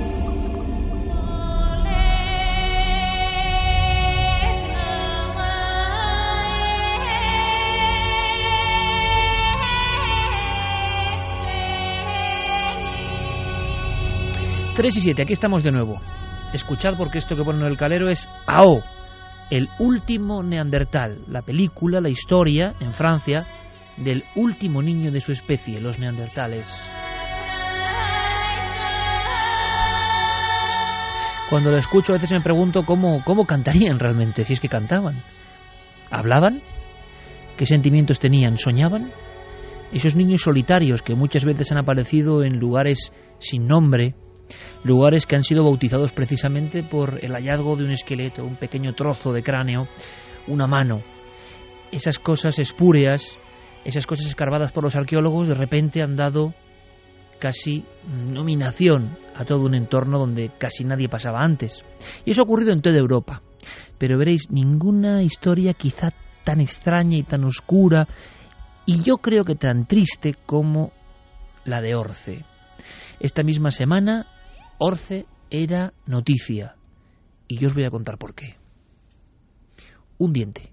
Un diente de leche.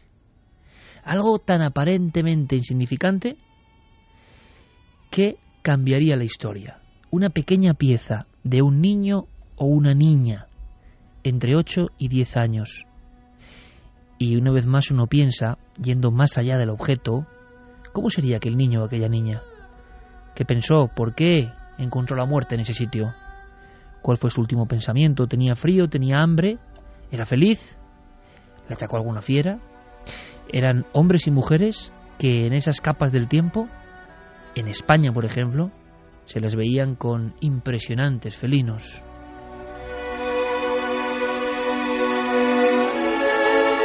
Y veréis, hay una vieja historia que os voy a contar para explicar lo que ha pasado esta misma semana. ¿Por qué ese diente de un niño o una niña que ha sido catalogado con una fecha asombrosa? Y aparte que parece que no caben dudas.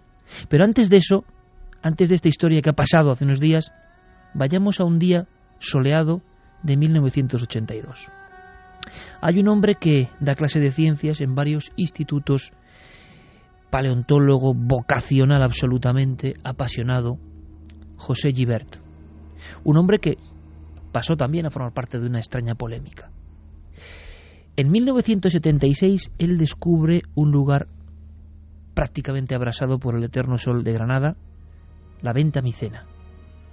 Y allí, investigando, pasando muchas horas, sin ayuda de nada ni de nadie, ese arqueólogo a caballo en un principio entre la pura afición y la profesión, ese hombre que nada más salir de clase se marchaba directamente a ver si encontraba extraños restos.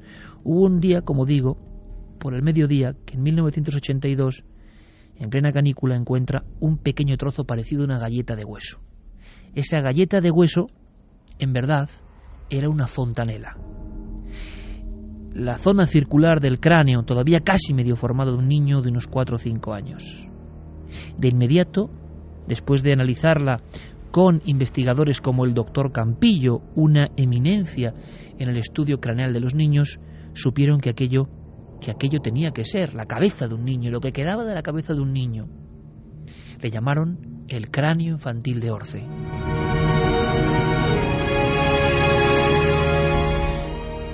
El asombro vino porque en la misma capa, en la misma zona, casi en la misma viñeta de la historia, y yo me lo imaginé así un día aquí en Milenio 3 de forma muy romántica, había como vigilando al niño. Quizá no fuese enemigo, sino amigo, nadie lo sabe muy bien, pero muy cerca de ese resto de un niño que era el niño más antiguo de Europa, se encontraba la impresionante efigie en perfil de un esmilodón, de un tigre con dientes de sable, que fue el rey de las criaturas de la Granada de hace cientos de miles de años. Con ese tipo de envergaduras, con ese tipo de potencias, con ese tipo de animales prodigiosos, casi míticos, se las veían los andaluces mucho antes de que esto se llamase España. Era la vida cotidiana y terrible. Ese niño apareció, ese trozo de niño, de alguna forma cerca del gigantesco Esmilodón. Cuando se analiza, el dato deja absolutamente estupefacta a la audiencia. Ese cráneo tiene entre 1,3 y 1,4 millones de años, es decir, retrasa al doble lo que conocíamos del ser humano en la península ibérica. Ese niño, como si fuera Ao, el último neandertal, aunque mucho antes de los neandertales, fue el último de su especie, o el primero entre los conocidos. ¿Qué hacía ahí? ¿Por qué solo él? Como único testigo de una historia sellada por el tiempo. No había más restos y se convirtió en obsesión por parte de Gilbert y su equipo. En la venta micena, como si fuese una señal lanzada a través de los siglos, solo la fontanela, como si allí estuviese el entendimiento de otra raza. Un niño imposible, un resto de un ser humano que no cabía en ningún catálogo, porque iba mucho más allá de cualquier conjetura. 1,3, 1,4 millones de años. ¿Qué pasó para que este cráneo de Orce aparezca en muchos libros de historia y paleontología hoy, en unos como cráneo de niño y en otros como fraude, en otros como asno, en otros como material de un equino? ¿Qué ocurrió? Cuando se lavó por parte del doctor Campillo y el doctor Guibert ese cráneo, aparecieron unas extrañas formaciones, eran unas crestas. Y una experta venida de fuera, y esta historia nos suena mucho, una experta venida de fuera fue la primera que dijo, parece que sin demostrarlo, que aquel cráneo en verdad era el trozo de la cabeza de un asno. De inmediato, porque en este país somos así, y esto también me suena, toda la prensa habló de el asno de Orce, el burro de Orce, el niño, el primer niño de Europa era realmente un burro, era lo de siempre, la broma, la jarana, somos unos falsificadores. Y por desgracia, Imaginaos el impacto para ese hombre, José Guibert, para el doctor Campillo, que había asegurado que no tenía ninguna duda. Aquello no era el cráneo de ningún animal, aquello era un trozo de fontanela con unas crestas, como él había examinado a cientos en años de pediatría y de análisis de huesos. Era un niño, pero parece que a nadie le interesaba que en Granada hubiese un niño que diese la vuelta a la historia.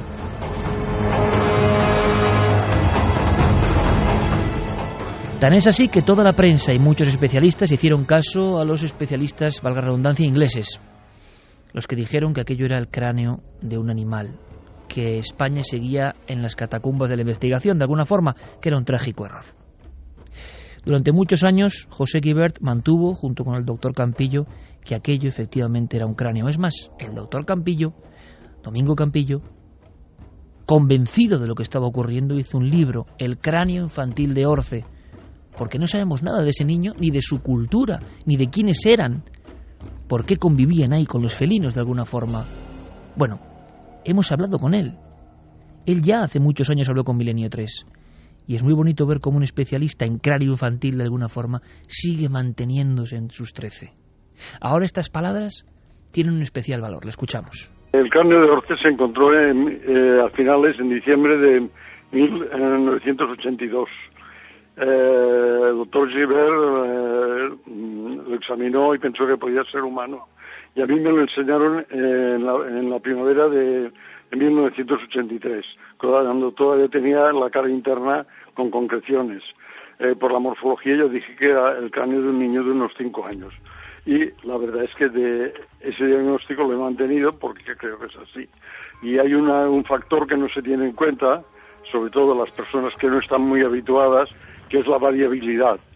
Y las famosas crestas es una, un- una- tienen presencia en un número muy elevado de individuos eh, del endocráneo de individuos humanos, actuales y anteriores. O sea que eh, lo- y la curvatura del cráneo es imposible que pertenezca a un caballo. Bien, entonces, ¿qué pasó? ¿Qué ocurrió?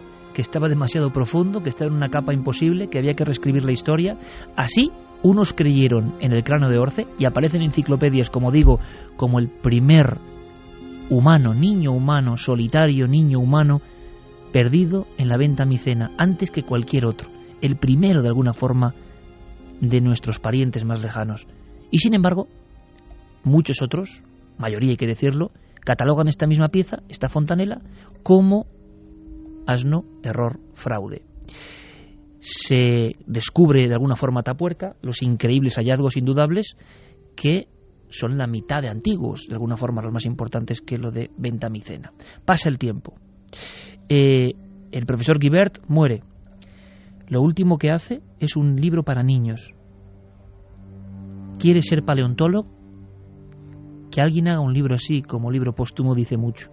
Cuando muere su familia, después de incinerarle, como si fuese un viejo rito de los antiguos pobladores de la Ventamicena, esparcen sus cenizas en el lugar donde apareció la enigmática fontanela, como esperando que alguien les hiciese justicia, como mirando hacia el cielo y aguardando algún tipo de solución para aquella pieza, como tantas otras veces, que fue gloria y también miseria y preocupación para el arqueólogo, el paleontólogo que un día del 82 se la encontró.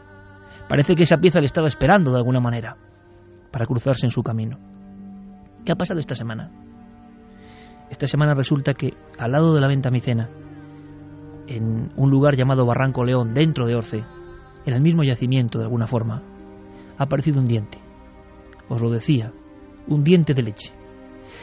Lo ha publicado la principal revista, el Journal of Human Evolution, más prestigiosa de la paleontología. Hablan de él como el registro paleobiológico más importante de Europa. ¿Es un niño o una niña? No se puede saber. Es un diente de leche. Edad 1,4 millones de años. Es decir, ese diente pertenece a un niño como el de la fontanela. Pero nadie hizo caso de esa otra investigación. Absolutamente nadie importante en nuestro país, desde luego. Es más, los investigadores que ahora han descubierto el diente dicen que lo otro, lo otro es otra cosa. Es decir, sigue el malditismo en torno a la fontanela. Qué curioso que apenas a unos metros se descubra otro resto y tenga la misma asombrosa cronología, 1,4 millones de años. Y uno piensa que quizá el profesor Gibert, que era un hombre entusiasta, que igual no tenía los contactos que tenía que tener, se encontró la pieza inesperada y como la tenía él, la examinaba él, la mostraba él, como tantas otras veces, no le hicieron caso. Y yo tengo que decirlo, me recuerda mucho esta historia a la de Marcelino Sández Autuola en Altamira. Descubrió una cueva por su intuición, por su pasión. Quiso dar el conocimiento a su propio país. Fue la propia vecindad y los propios investigadores locales los que le atacaron y le llamaron farsante. Y después de muerto, fueron los franceses los que dijeron usted tenía razón. Nadie ha dado la razón a este hombre que descubrió la fontanela de ese niño sin nombre en la venta micena. Pero curiosamente, como si la historia se repitiese, injusta y dramáticamente, ese otro resto, quién sabe si del mismo niño, aparece poco más allá. No estaría quizá tan loco. A lo mejor tenía razón ese investigador que hoy yace en ese lugar absolutamente agreste, la venta micena. ¿Qué pasó en Orce? Ya nadie puede discutir que eso que parecía herejía puede ser una verdad. Niños, hace casi millón y medio de años, convivían con las bestias, soñaban, miraban a las estrellas, cazaban, amaban.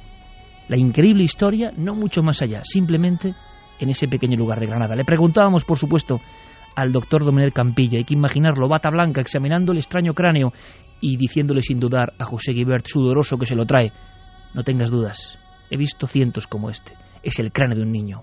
Imaginamos a José Guibert casi sin creerlo, pero es que parece que tiene un millón y medio de años.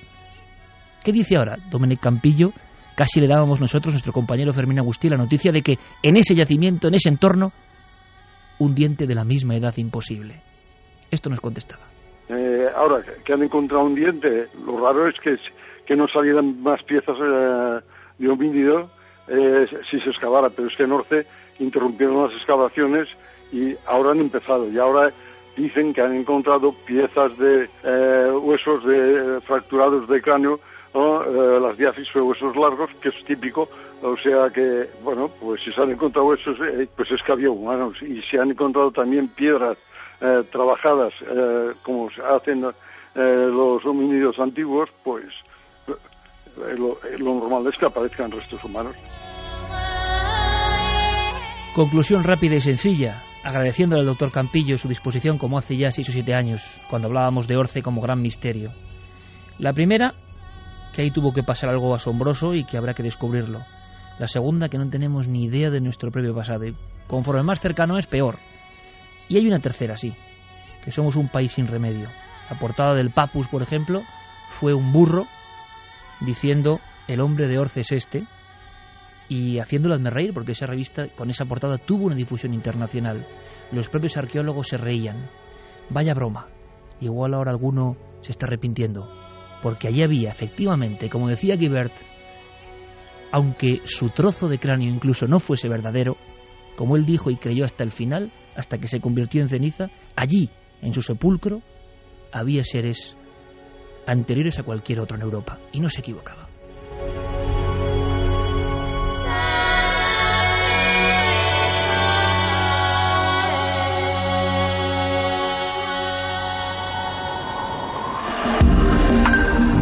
antes habías estado tan cerca de lo desconocido. Milenio 3. Cadena Ser.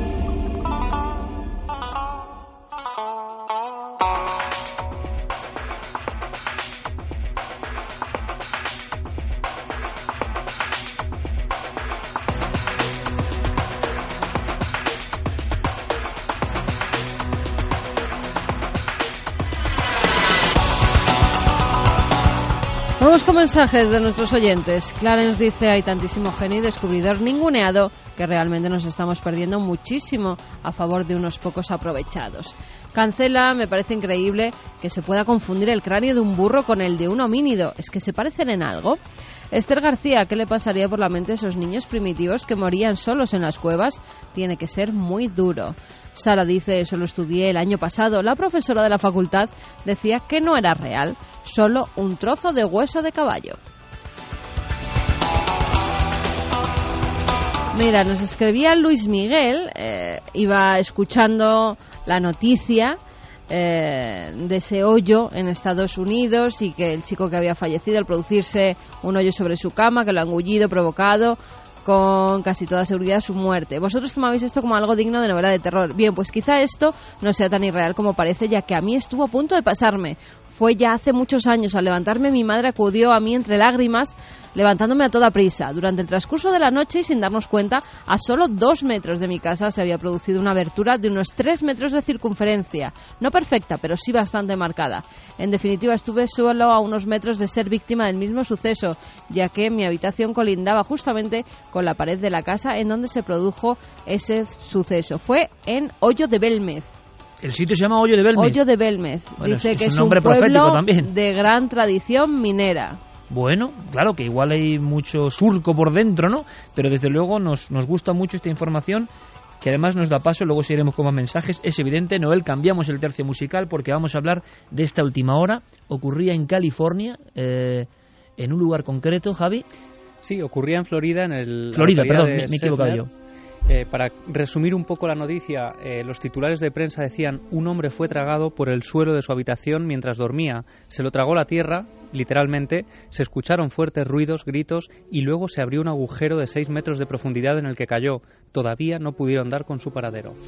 Eh, escuchamos algunos documentos antes de saber la última hora. ¿Te parece, Javi? Sí, vamos a escuchar a Jeremy Bash, que es el hermano de, esta persona que aún sigue sin haberse encontrado. En paradero desconocido ahora mismo, en algún punto del subsuelo. De la tierra, porque además ese, ese, hoyo va haciéndose cada vez más y más profundo. Se habló de un hoyo de 6 metros eh, de profundidad. Ahora se habla de 10 metros y mm, va aumentando poco a poco. Bueno, y si fuesen esas distancias, claro, hay que ver el golpe, pero si fuesen esas circunstancias aún podemos pensar en alguien con vida y alguien que podrá ser fácilmente rescatado. claro, si eso sigue ha hacia abajo... todo encima ya. y toda la tierra que hay, no es que se caiga a plomo, es que encima se le caen Se han cosas caído cosas encima. Claro. Claro, se han caído los armarios y los muebles de la habitación y no solo eso, sino que, que es increíble. eh, no podían entrar a la casa y por eso quieren tirarla abajo porque Pobre el hombre. suelo de alrededor eh, está inestable y en el momento en el que alguien pone un pie encima, eh, la tierra se viene abajo también. De hecho, han tenido que desalojar a los vecinos de la zona. Si quieres, vamos a escuchar primero a su hermano hablando de ese momento en el que él se despierta en mitad de la noche, a eso de las 11 de la noche, escuchando los gritos desgarradores de su hermano desde lo más profundo de la tierra.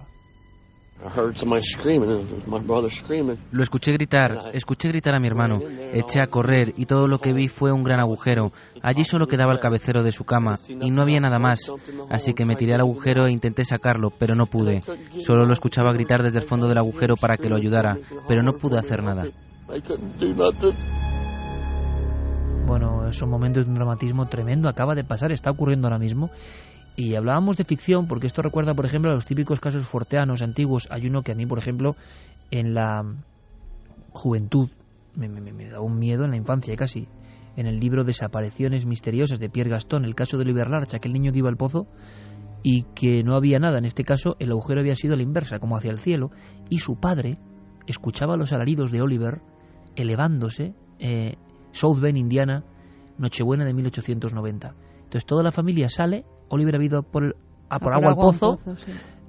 están las huellas frescas en la nieve y de pronto lo que ven es que su 1890, lo que ven es que la voz de su hijo se va elevando en los aires, totalmente encapotados en esa zona con mucha nieve y, no lo vuelven a ver. Se especuló con una gran ave, pero no había un ave para subir a Oliver de 14 años eh, con esa facilidad y que no la viesen, porque fue salir, escuchar los alaridos, la familia fuera, imaginaos la escena, y Oliver ya es un recuerdo. Nunca apareció. La investigación duró unos 70 años abierta. Nunca apareció Oliver Larch. Sigue siendo uno de esos eh, borrados ¿no? de la faz de la Tierra. En este caso, eh, desde luego, hay menos misterio en el sentido de que hay un, un problema ¿no? en, la, en la Tierra. Pero hemos hablado de estos extraños hoyos.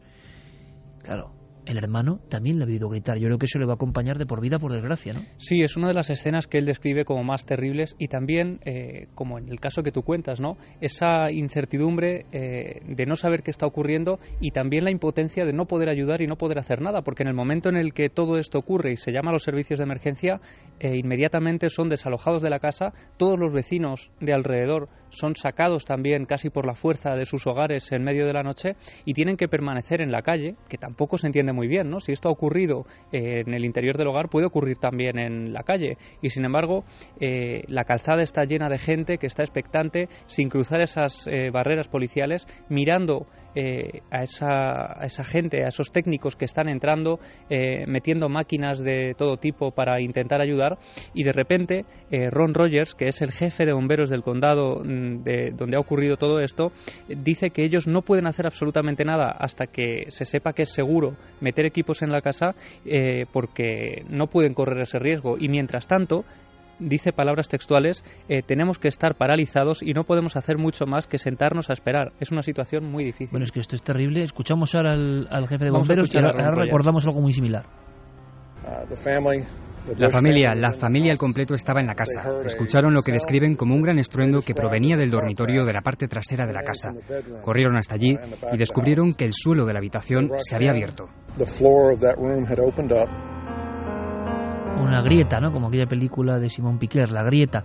Eh, yo estoy recordando esa impotencia, algo parecido, la famosa, por desgracia, ¿no? Muerte de la niña Omaira, ¿no? En Armero, cuando está dentro de un agujero y es un cámara de televisión española el que además registra esas imágenes terribles de la niña hundiéndose poco a poco. Está en unas aguas. eh, Aguas. sí, eran unas aguas y se había quedado cogida por los pies por todo lo que había Y debajo. por su propia madre que estaba abajo. Y por su propia madre que estaba muerta justo debajo de sus pies. Y entonces, imaginaos esos periodistas que están filmando, son las creo que fue la imagen uno más recordada de la historia de los 80 en televisión española, y no pueden hacer nada. Yo no sé si hoy con los medios de hoy, pero ah, se dan circunstancias a veces que parecen increíbles. Oye, ¿cómo no sacan ese tipo de ahí? Bueno, pues a veces es que parece imposible, ¿no?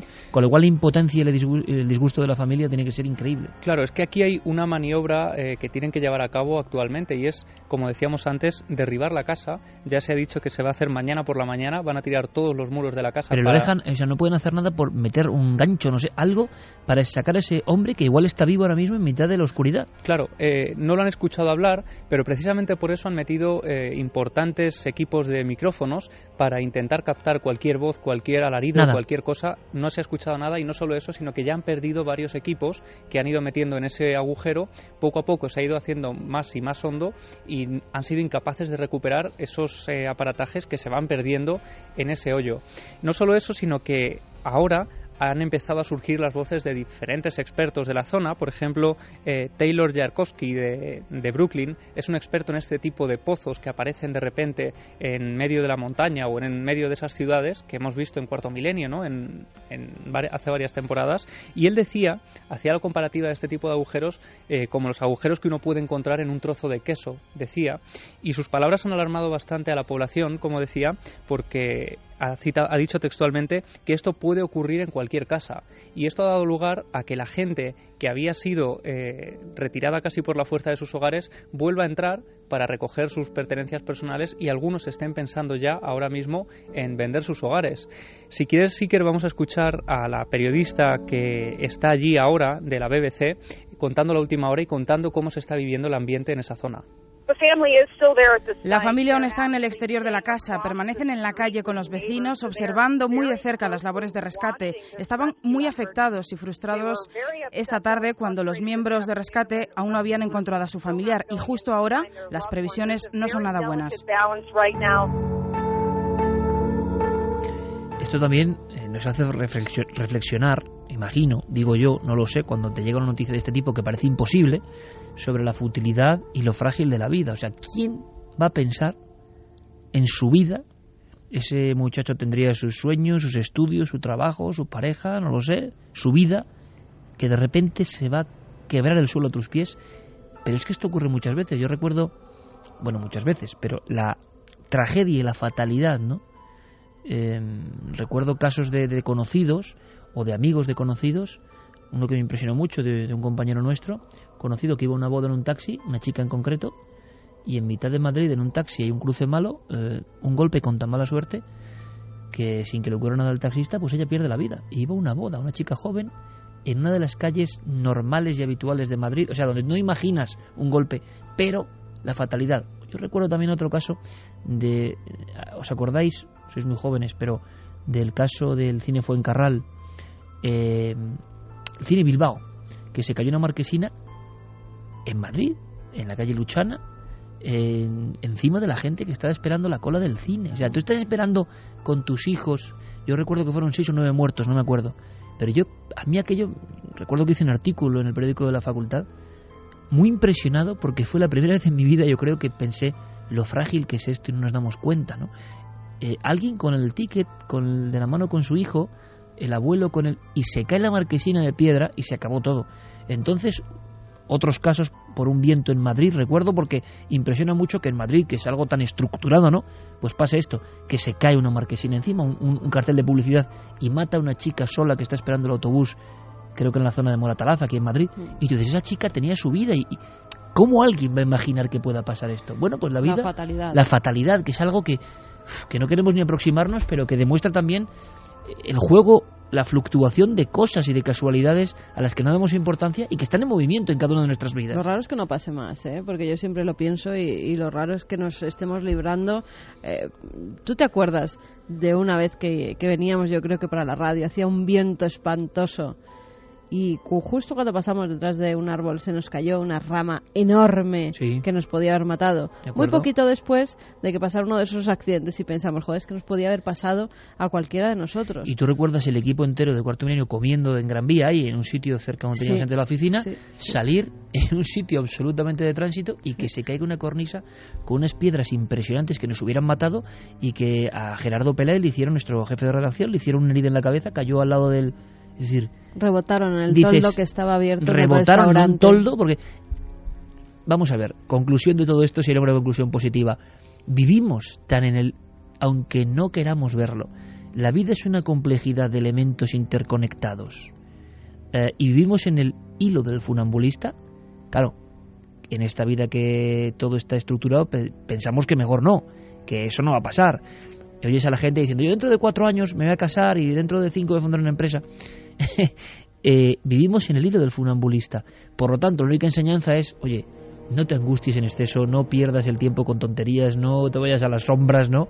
Intenta hacer las cosas bien, porque la vida no sabes tampoco en qué momento, con su extraño manotazo, que a veces ocurre y no sabemos bien por qué, ocurren cosas que, que parece que, que tienen que ver con, no sé, con cosas que no entenderemos nunca y que igual tienen una comprensibilidad más allá. Pero esto ocurre, pero claro, es que el caso en concreto de Florida supera todo lo imaginable. Vosotros habláis de la fatalidad puntual. Mañana en Cuarto Milenio contaremos con este caso que me tiene eh, absorto, ¿no? De los alfaques, julio del 78, 215 muertos por eh, ese camión cisterna eh, con propileno líquido. Se, genera una especie de infierno, decían algunos periódicos. Los periódicos de toda Europa hablan de un infierno en Tarragona. Es la palabra que más se repite. Bueno, pues ese día, Iker, eh, y lo contaremos mañana también, hay una persona una persona que se salva porque se marcha al pueblo a hacer unas gestiones y deja allí a su mujer. Su mujer fallece en el incendio, en, toda aquella tragedia. Él reconoce el cuerpo de su mujer completamente carbonizada entre esa lista de víctimas, ¿no? Aquella noche y poco después, el hombre consigue rehacer su vida, consigue salir adelante, conoce a otra mujer, se casa rápidamente con ella y cuando se cumplen exactamente el primer aniversario de la tragedia de los alfaques, recuerda también que es el incendio del Hotel Corona de Aragón en Zaragoza. Otra vez la fatalidad quiso que la mujer de este hombre estuviera alojada en ese hotel de Zaragoza y perdiera también la vida carbonizada. Estoy haciendo un gesto ahora, yo que siempre lo he remangado aquí, porque en el calor hace bastante estudio y me estoy tocando el, el, en el calor hace bastante estudio. Eh, en el, ¿Qué he dicho? En el calor hace bastante estudio. Exactamente, me, han entendido. me he tocado aquí el vello del antebrazo, diciéndole a Javier, acabas de poner los pelos de punta, porque esto no estaba pensado, como tantas otras cosas en el programa, pero es que la fatalidad es un misterio enorme que nos deja con una sensación de perplejidad mmm, y de no comprender ¿no? los resortes de la vida, no, no, no esperar esas cosas. Mañana en cuarto milenio y lo digo porque Javi da el paso y de verdad que es interesante. Eh, en la prensa, mañana si queréis saber más, es un tema duro, ¿eh? en la prensa se habló de que en ese infierno en el camping hubo un niño, un niño milagro, en mitad de la lengua de fuego, como si fuese una criatura mítica que carbonizó todo, hay un niño que no sabe lo que ha pasado, un niño de 10 años, que yo creo que mira hacia el fuego sin entender nada, un niño que ha llegado a ver una bola de luz, una bola ígnea que está abrasando todo, a su familia, a sus amigos, a sus enseres, a todo lo que conoce, a su mundo. En un segundo, plas, su mundo se ha carbonizado, pero él está en mitad de todo ese fuego y nadie sabe por qué no le ha afectado. Mañana ese niño milagro que no es leyenda en el plató de cuarto milenio. Historias de ese mismo día, cuando un camión cisterna estalla de alguna forma en la carretera, ¿os imagináis una familia entera en otro edificio? Esa pobre familia cuyos miembros, desde una niña hasta la madre y la madre, limpiaban, se dedicaban a la limpieza, en una discoteca, una humilde discoteca de carretera, y que una pieza del camión entre y mate a todos al mismo tiempo? Es que pasan cosas, el resumen es, pasan cosas increíbles todos los días. Y de lo único que puede sacarse algo positivo es valora tu vida, ¿no? Valora tu vida no la malgastes con idioteces, ¿no? Valora tu vida porque nos la dan como un regalo y, no sabemos nunca, y es la verdad, cuándo ese regalo va a ser desenvuelto, ¿no? Eh, es un regalo importante y hay que conservarlo. Por cierto, otro regalo es saber que en la telepatía se avanza, se avanza, hay logros, dicen, aseguran, esta semana también, siempre actualidad en Milenio 3. ¿Qué ha pasado? Pues sí, un equipo de científicos ha logrado que dos ratas se comuniquen. Las ratas además estaban una en la Universidad de Duke, en Carolina del Norte, y otra en el Centro de Neurociencia de Natal, en Brasil. Tú fíjate la distancia que hay. Bueno, pues eh, a las dos ratas, a ambas... Estaban separadas en esa distancia de miles de kilómetros. Sí, sí, sí, sí. Eh, a una de las ratas, la que está en América, por decirlo así, se les ha enseñado a pulsar una tecla cuando se enciende una luz y entonces recibe un poco de agua. Su actividad cerebral, que tenía una especie de microchips en el cerebro, al igual que la otra, es grabada por medio de esos electrodos que, que, les implantan, además en un área muy específica, área que procesa la información táctil. Y entonces, después de grabar ese acto, ese pensamiento que ha tenido la rata americana, se lo implantan a la rata de Brasil. Y la rata de Brasil. Norteamérica y Sudamérica, para entenderlo. Exactamente. Y la rata brasileña lo que hace es el mismo acto. Lo repiten en 10 ocasiones y 7 de esas ocasiones acierta. Con lo cual dicen que la telepatía es efectiva. Pues oye, esto es muy importante, esto es un, un, estudio científico, de inmediato se lo pasamos a nuestro compañero Manuel Martín Loeches, la ven en el cerebro, además, ¿eh? porque estoy que hablar en el programa, uh -huh. me parece alucinante, hay que hablar aquí y hay que hablar en la televisión con las imágenes, porque si a esa distancia una rata de alguna forma ha grabado en su cerebro, en su pensamiento, las ondas que le enviaba, más allá de la casualidad, otro animal, claro, la gran pregunta es, si esto ocurre con dos ratas, imaginad y comparad el cerebro de una rata al de un ser humano. Cómo nos están bloqueando y aún nos quieren hacer creer que nuestro cerebro es poco menos lo que vemos con los sentidos ordinarios.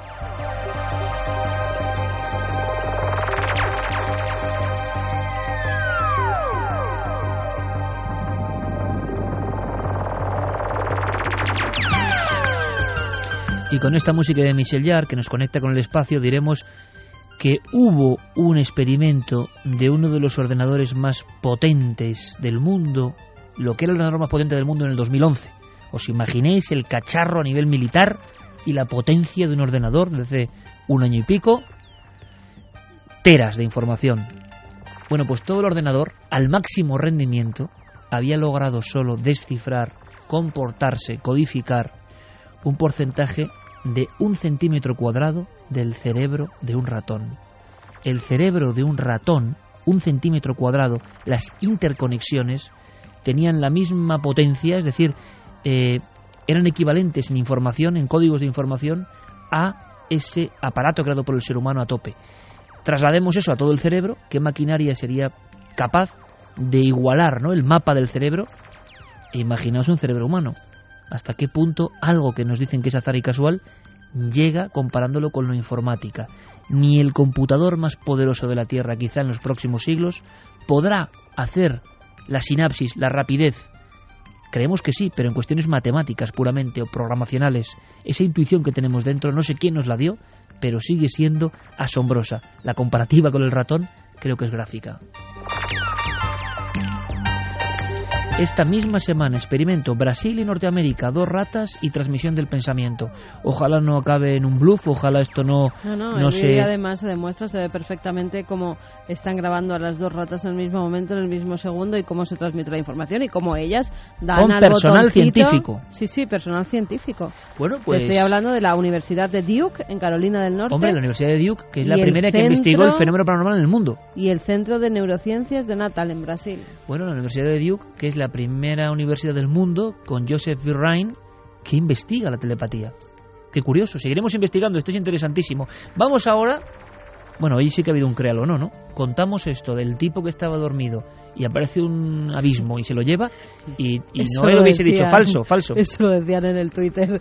Dice, me llega a decir eh, Diego Marañón, un tío que se lo traga a la tierra, y digo, historia falsa. Diego Marañón, vamos para allá.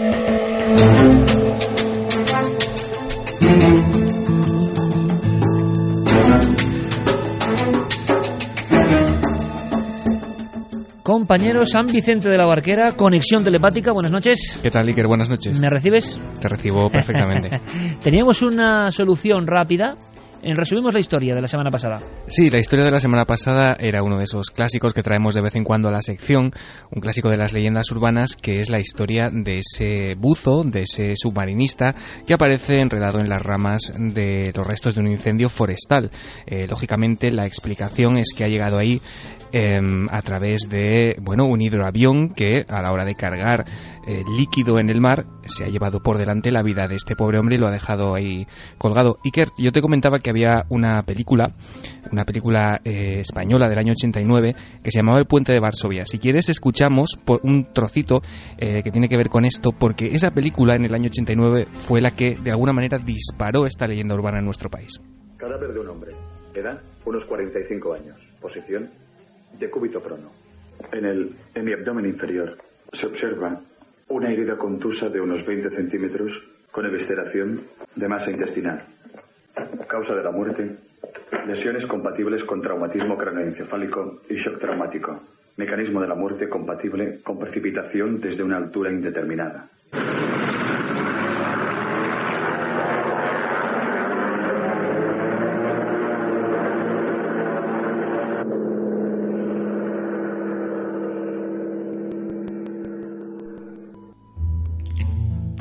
Accidente extraño, demasiado extraño.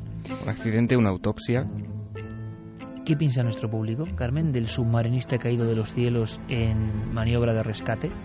Que es falso, por poquito, 56,8% y verdadero 43,2%. Eh, 43,2 verdadero, 58 falso.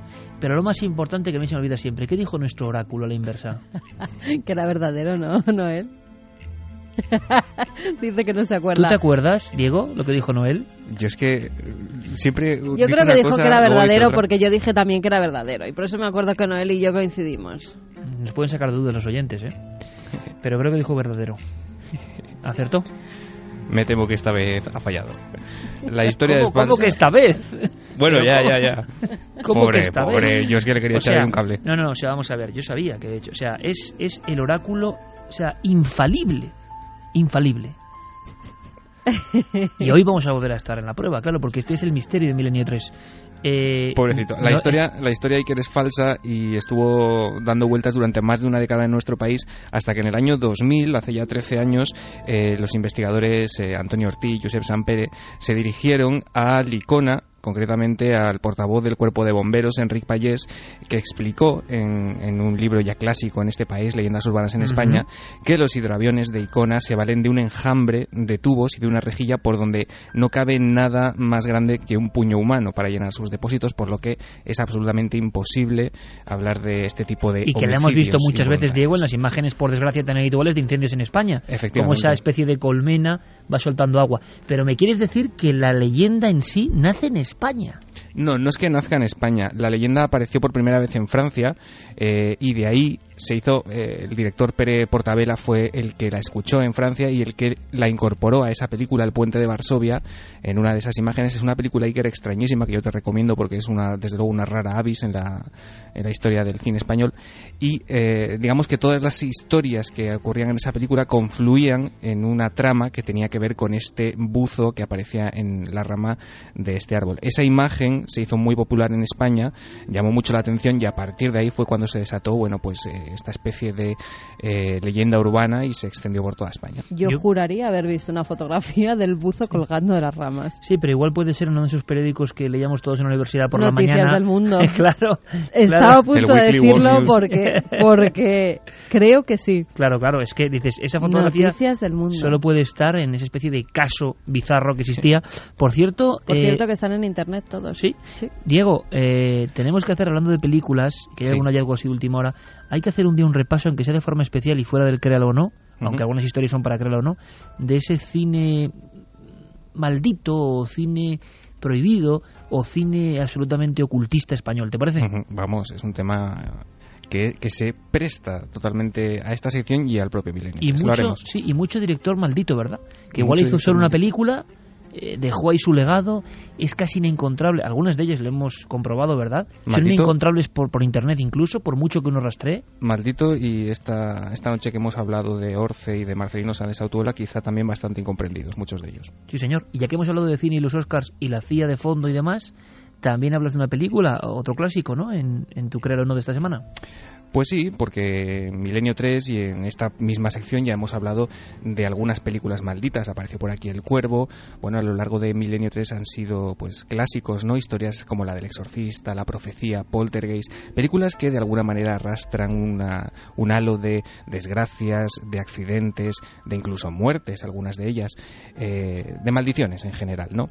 Pero se dice Iker que hay una película de la que muy poca gente ha oído hablar que las supera a todas ellas en, en maldición, digamos, en el poder de la maldición que arrastra. Una película que, eh, que conlleva, dicen que el 70% del equipo técnico y artístico que estuvo involucrado en ella enfermó de cáncer. Te estoy hablando del 70% que se dice pronto de todo el equipo de la película. ¿De cuántas personas estamos hablando, más o menos? Aproximadamente eh, unas 220 personas. ¿220 personas muertas después de hacer esa película? No. 220 personas involucradas en la película y de ellas el 70%, alrededor de 150 más o menos, enfermas de cáncer. Y esa cifra incluye los que murieron de la enfermedad, los que actualmente siguen enfermos y los que, dicen, tratados a tiempo, se curaron. Pero el 70% de ese equipo enfermó de cáncer. Bueno, que es una estadística imposible, vamos. Bueno, es una incidencia que es más de cuatro veces superior a la de la población de Norteamérica. Hicieron esa película y a raíz de ese momento la maldición, de alguna forma. Y además, no solo eso, sino que el productor de la película, Iker Cuentan, eh, entregó, bueno, eh, asustado ¿no? por este, por este por estas consecuencias que tuvo el rodaje de esta película, entregó 12 millones de dólares a sus abogados para que recuperaran los negativos y todas las copias de esta película.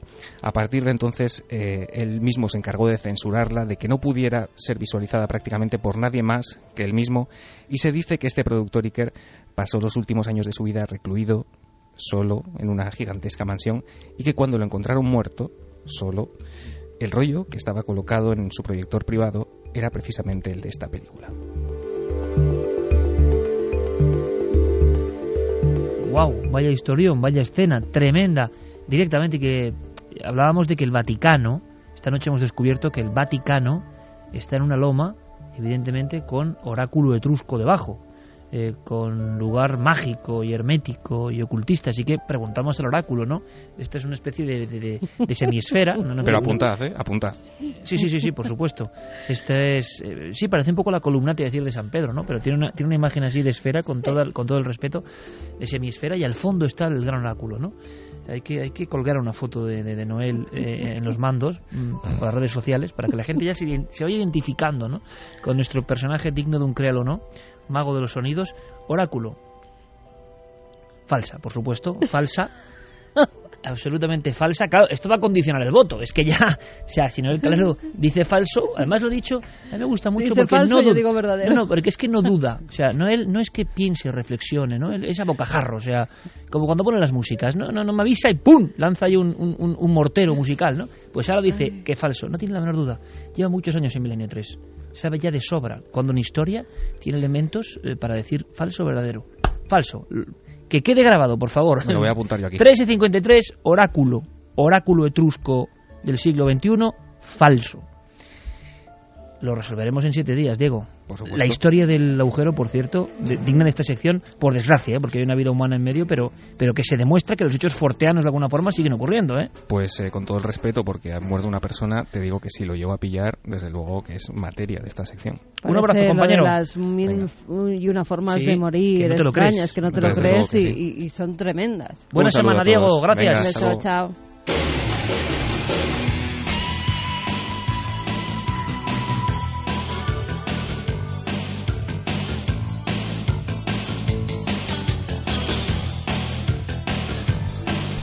Una cosa antes de los mensajes, eh, Javier, pedimos ayuda. Bueno, dos cosas. Yo quiero volver a felicitar a Guillermo León, como siempre, por todo el trabajo que hace en ikerjiménez.com, porque es que es increíble, de verdad, lo que está haciendo este chico, nuestro compañero. Me pide información mucha gente, y lo digo, a partir de, esa web, que es nuestra web y que él de alguna forma comanda desde hace muchísimos años, lleva casi, no, nueve años, ¿eh? eh al mando de ikerjiménez.com, interconectando con eh, el Facebook de la nave del misterio, Twitter y ahora el Facebook oficial de Cuarto Milenio también. Bueno, pues a través de ikerjiménez.com, si queréis información, porque ya se han agotado muchos productos, hay que decirlo, de las camisetas, las tazas, las gorras, las libretas, las, fundas, de fundas, de móvil. Es que todo eso es una versión más o menos limitada, pero que ahora se puede acceder simplemente con un clic a través, en este caso, de ikerjiménez.com, que os da directamente eh, paso a otras páginas donde podéis hacer vuestra compra si lo deseáis, si queréis, porque nos habéis hecho muchas peticiones. En ikerjiménez.com, en la tienda virtual que vais a ver, todos los productos oficiales, esa jornada que hicimos conmemorativa de la exposición, a vuestra disposición. Así que, Guillermo, como siempre, por tu trabajo, muchísimas gracias. Y una cosa más, en Tarragona, en un pueblo concreto, Javier, eh, nos llega una información de esta misma semana. Se hizo de día en mitad de la noche, un extraño o doble resplandor, los perros gritando. Hay un poco de confusión Decimos el pueblo por si alguien puede informarnos más. Sí, parece ser que esto ocurrió en Cornudella de Montsant, en Tarragona. Eh, fue en la noche del martes al miércoles, eh, martes 26 de febrero. A eso de las 5 de la madrugada es cuando de repente todos los perros de la localidad se despiertan alterados, empiezan a ladrar, despiertan a la gente del pueblo y es entonces cuando, según esta información que nos ha llegado a través de un periodista de la zona, muchas personas salen de sus casas y completamente extrañados porque descubren que se ha hecho de día en medio de la madrugada. El fenómeno dicen que dura unos 30 segundos aproximadamente y que llegan a verlo alguno de esos mil habitantes que hay en el pueblo, pues alguno de ellos llega a ser testigo directo de todo esto. Nosotros no podemos ni quitar ni poner, simplemente hemos intentado investigar, nos hemos encontrado con ciertas dificultades, con informaciones también de qué eso ha ocurrido. Si sabéis algo, vías de contacto abiertas como siempre y nuestros investigadores, todos nosotros estaremos muy atentos, quizás sea otra señal, quién sabe. Mira, Diego nos manda un mensaje así como creo que de la cosa. Guillermo León es un crack, lo sabemos y lo sabéis, aunque no exista. Guillermo León y su existencia. Un robot, un, ciber, un ciberrobot, un cyborg de la NASA o de la SANA. Eh, ¿Existe o no Guillermo León? ¿Alguien le ha visto alguna vez? Dice, Noel Calero ha sido, no existe.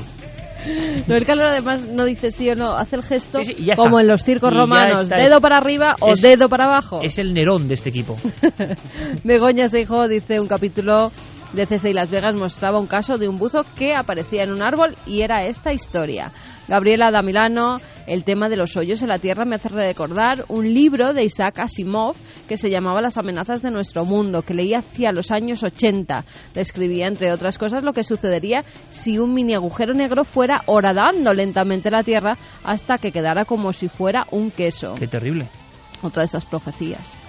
Borja Fernández, esa grabación de televisión fue algo increíble que dio la vuelta al mundo. Esas imágenes no las olvidaré nunca, jamás. La niña hablando para televisión española atrapada en el agua y con su madre debajo de ella fallecida. La niña murió pocas horas después. Fue algo de verdad que tocó a todo el mundo. O Mayra, vamos, eh, ninguno de los que hemos visto esas imágenes podemos olvidarlas, pero es la tragedia de Armero, que luego aquí años después comentamos con nuestro compañero Carlos Largo, un reportaje muy interesante de cómo pasaban cosas en Armero hoy, que es un auténtico cementerio eh, en mitad del la lava seca de aquel y del barro y donde muchas personas aseguran que se ven cosas escalofriantes, ¿no?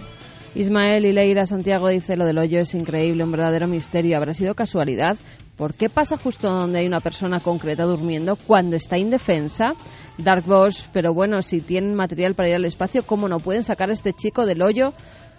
Con lo fácil que sería, también, ¿no? También uno lo piensa, evidentemente, ¿no? Sí, y bueno, y además es que eh, se ha aceptado ya prácticamente que está muerto porque sí, ya de lo dan por muerto. Dicen ya vamos a buscar el cadáver. Bueno, a veces ha habido milagros, ¿eh? De personas que llevan siete días ahí con vida y sobreviven. El problema es que el alcalde ha decretado ya que se suspenda la búsqueda directamente de esta persona hasta que... Un poco rápido el alcalde, ¿no? Sí, hasta que consigan tirar todo Vamos a dar la bienvenida a un nuevo milenario. En contraste, Nos lo pide Jennifer, eh, un nuevo milenario que se llama Marco que es su segundo hijo, que ahora los dos escuchan el programa pues mientras le toca la toma de la noche que le gustó mucho lo de vida tóxica y que iba a reutilizar los biberones de su primer hijo, de Daniel, pero como son de 2011, que por si acaso ha decidido tirarlos todos y quedarse únicamente con uno de cristal. Toda, toda precaución es con la salud de nuestros hijos. Pues sí, la verdad es que sí. Nos mandaban también la foto de la tumba del perrito que hablábamos la semana pasada, que se había ido ya al cielo de los perros y que bueno, le han puesto una plaquita en su caseta donde dice que se le recuerda a ese pastor alemán. Bueno, terminamos con historias más amables y con esos milenarios que se incorporan. Ha sido un honor como siempre hablar para toda esta maravillosa audiencia. Fermín Agustino, el Calero, Oráculo, gracias. Javier, mañana nos vemos con esa historia increíble, con ese niño milagro que perdió todo, pero que, cuidado, nos va a enseñar también la fuerza de la mente, cómo alguien supera eso, perder a su familia, a sus amigos, a todo, con una lengua de fuego que llega, ¿no? Pues lo aprenderemos mañana y muchas más cosas, porque Javier Pérez Campos tiene un pelotazo, una gran exclusiva. Mañana no solo es Noche en el Prado, sino también eso y mucho más. Gracias, Javi. Mañana nos vemos, Iker. Claro que sí. Mañana nos vemos. yo creo que sí, por ahí estaré. Y lo del Prado, a ver cómo queda y a ver cómo disfrutamos y a ver si, sobre todo vosotros, amigos oyentes, paséis una muy feliz semana. Un fuerte abrazo.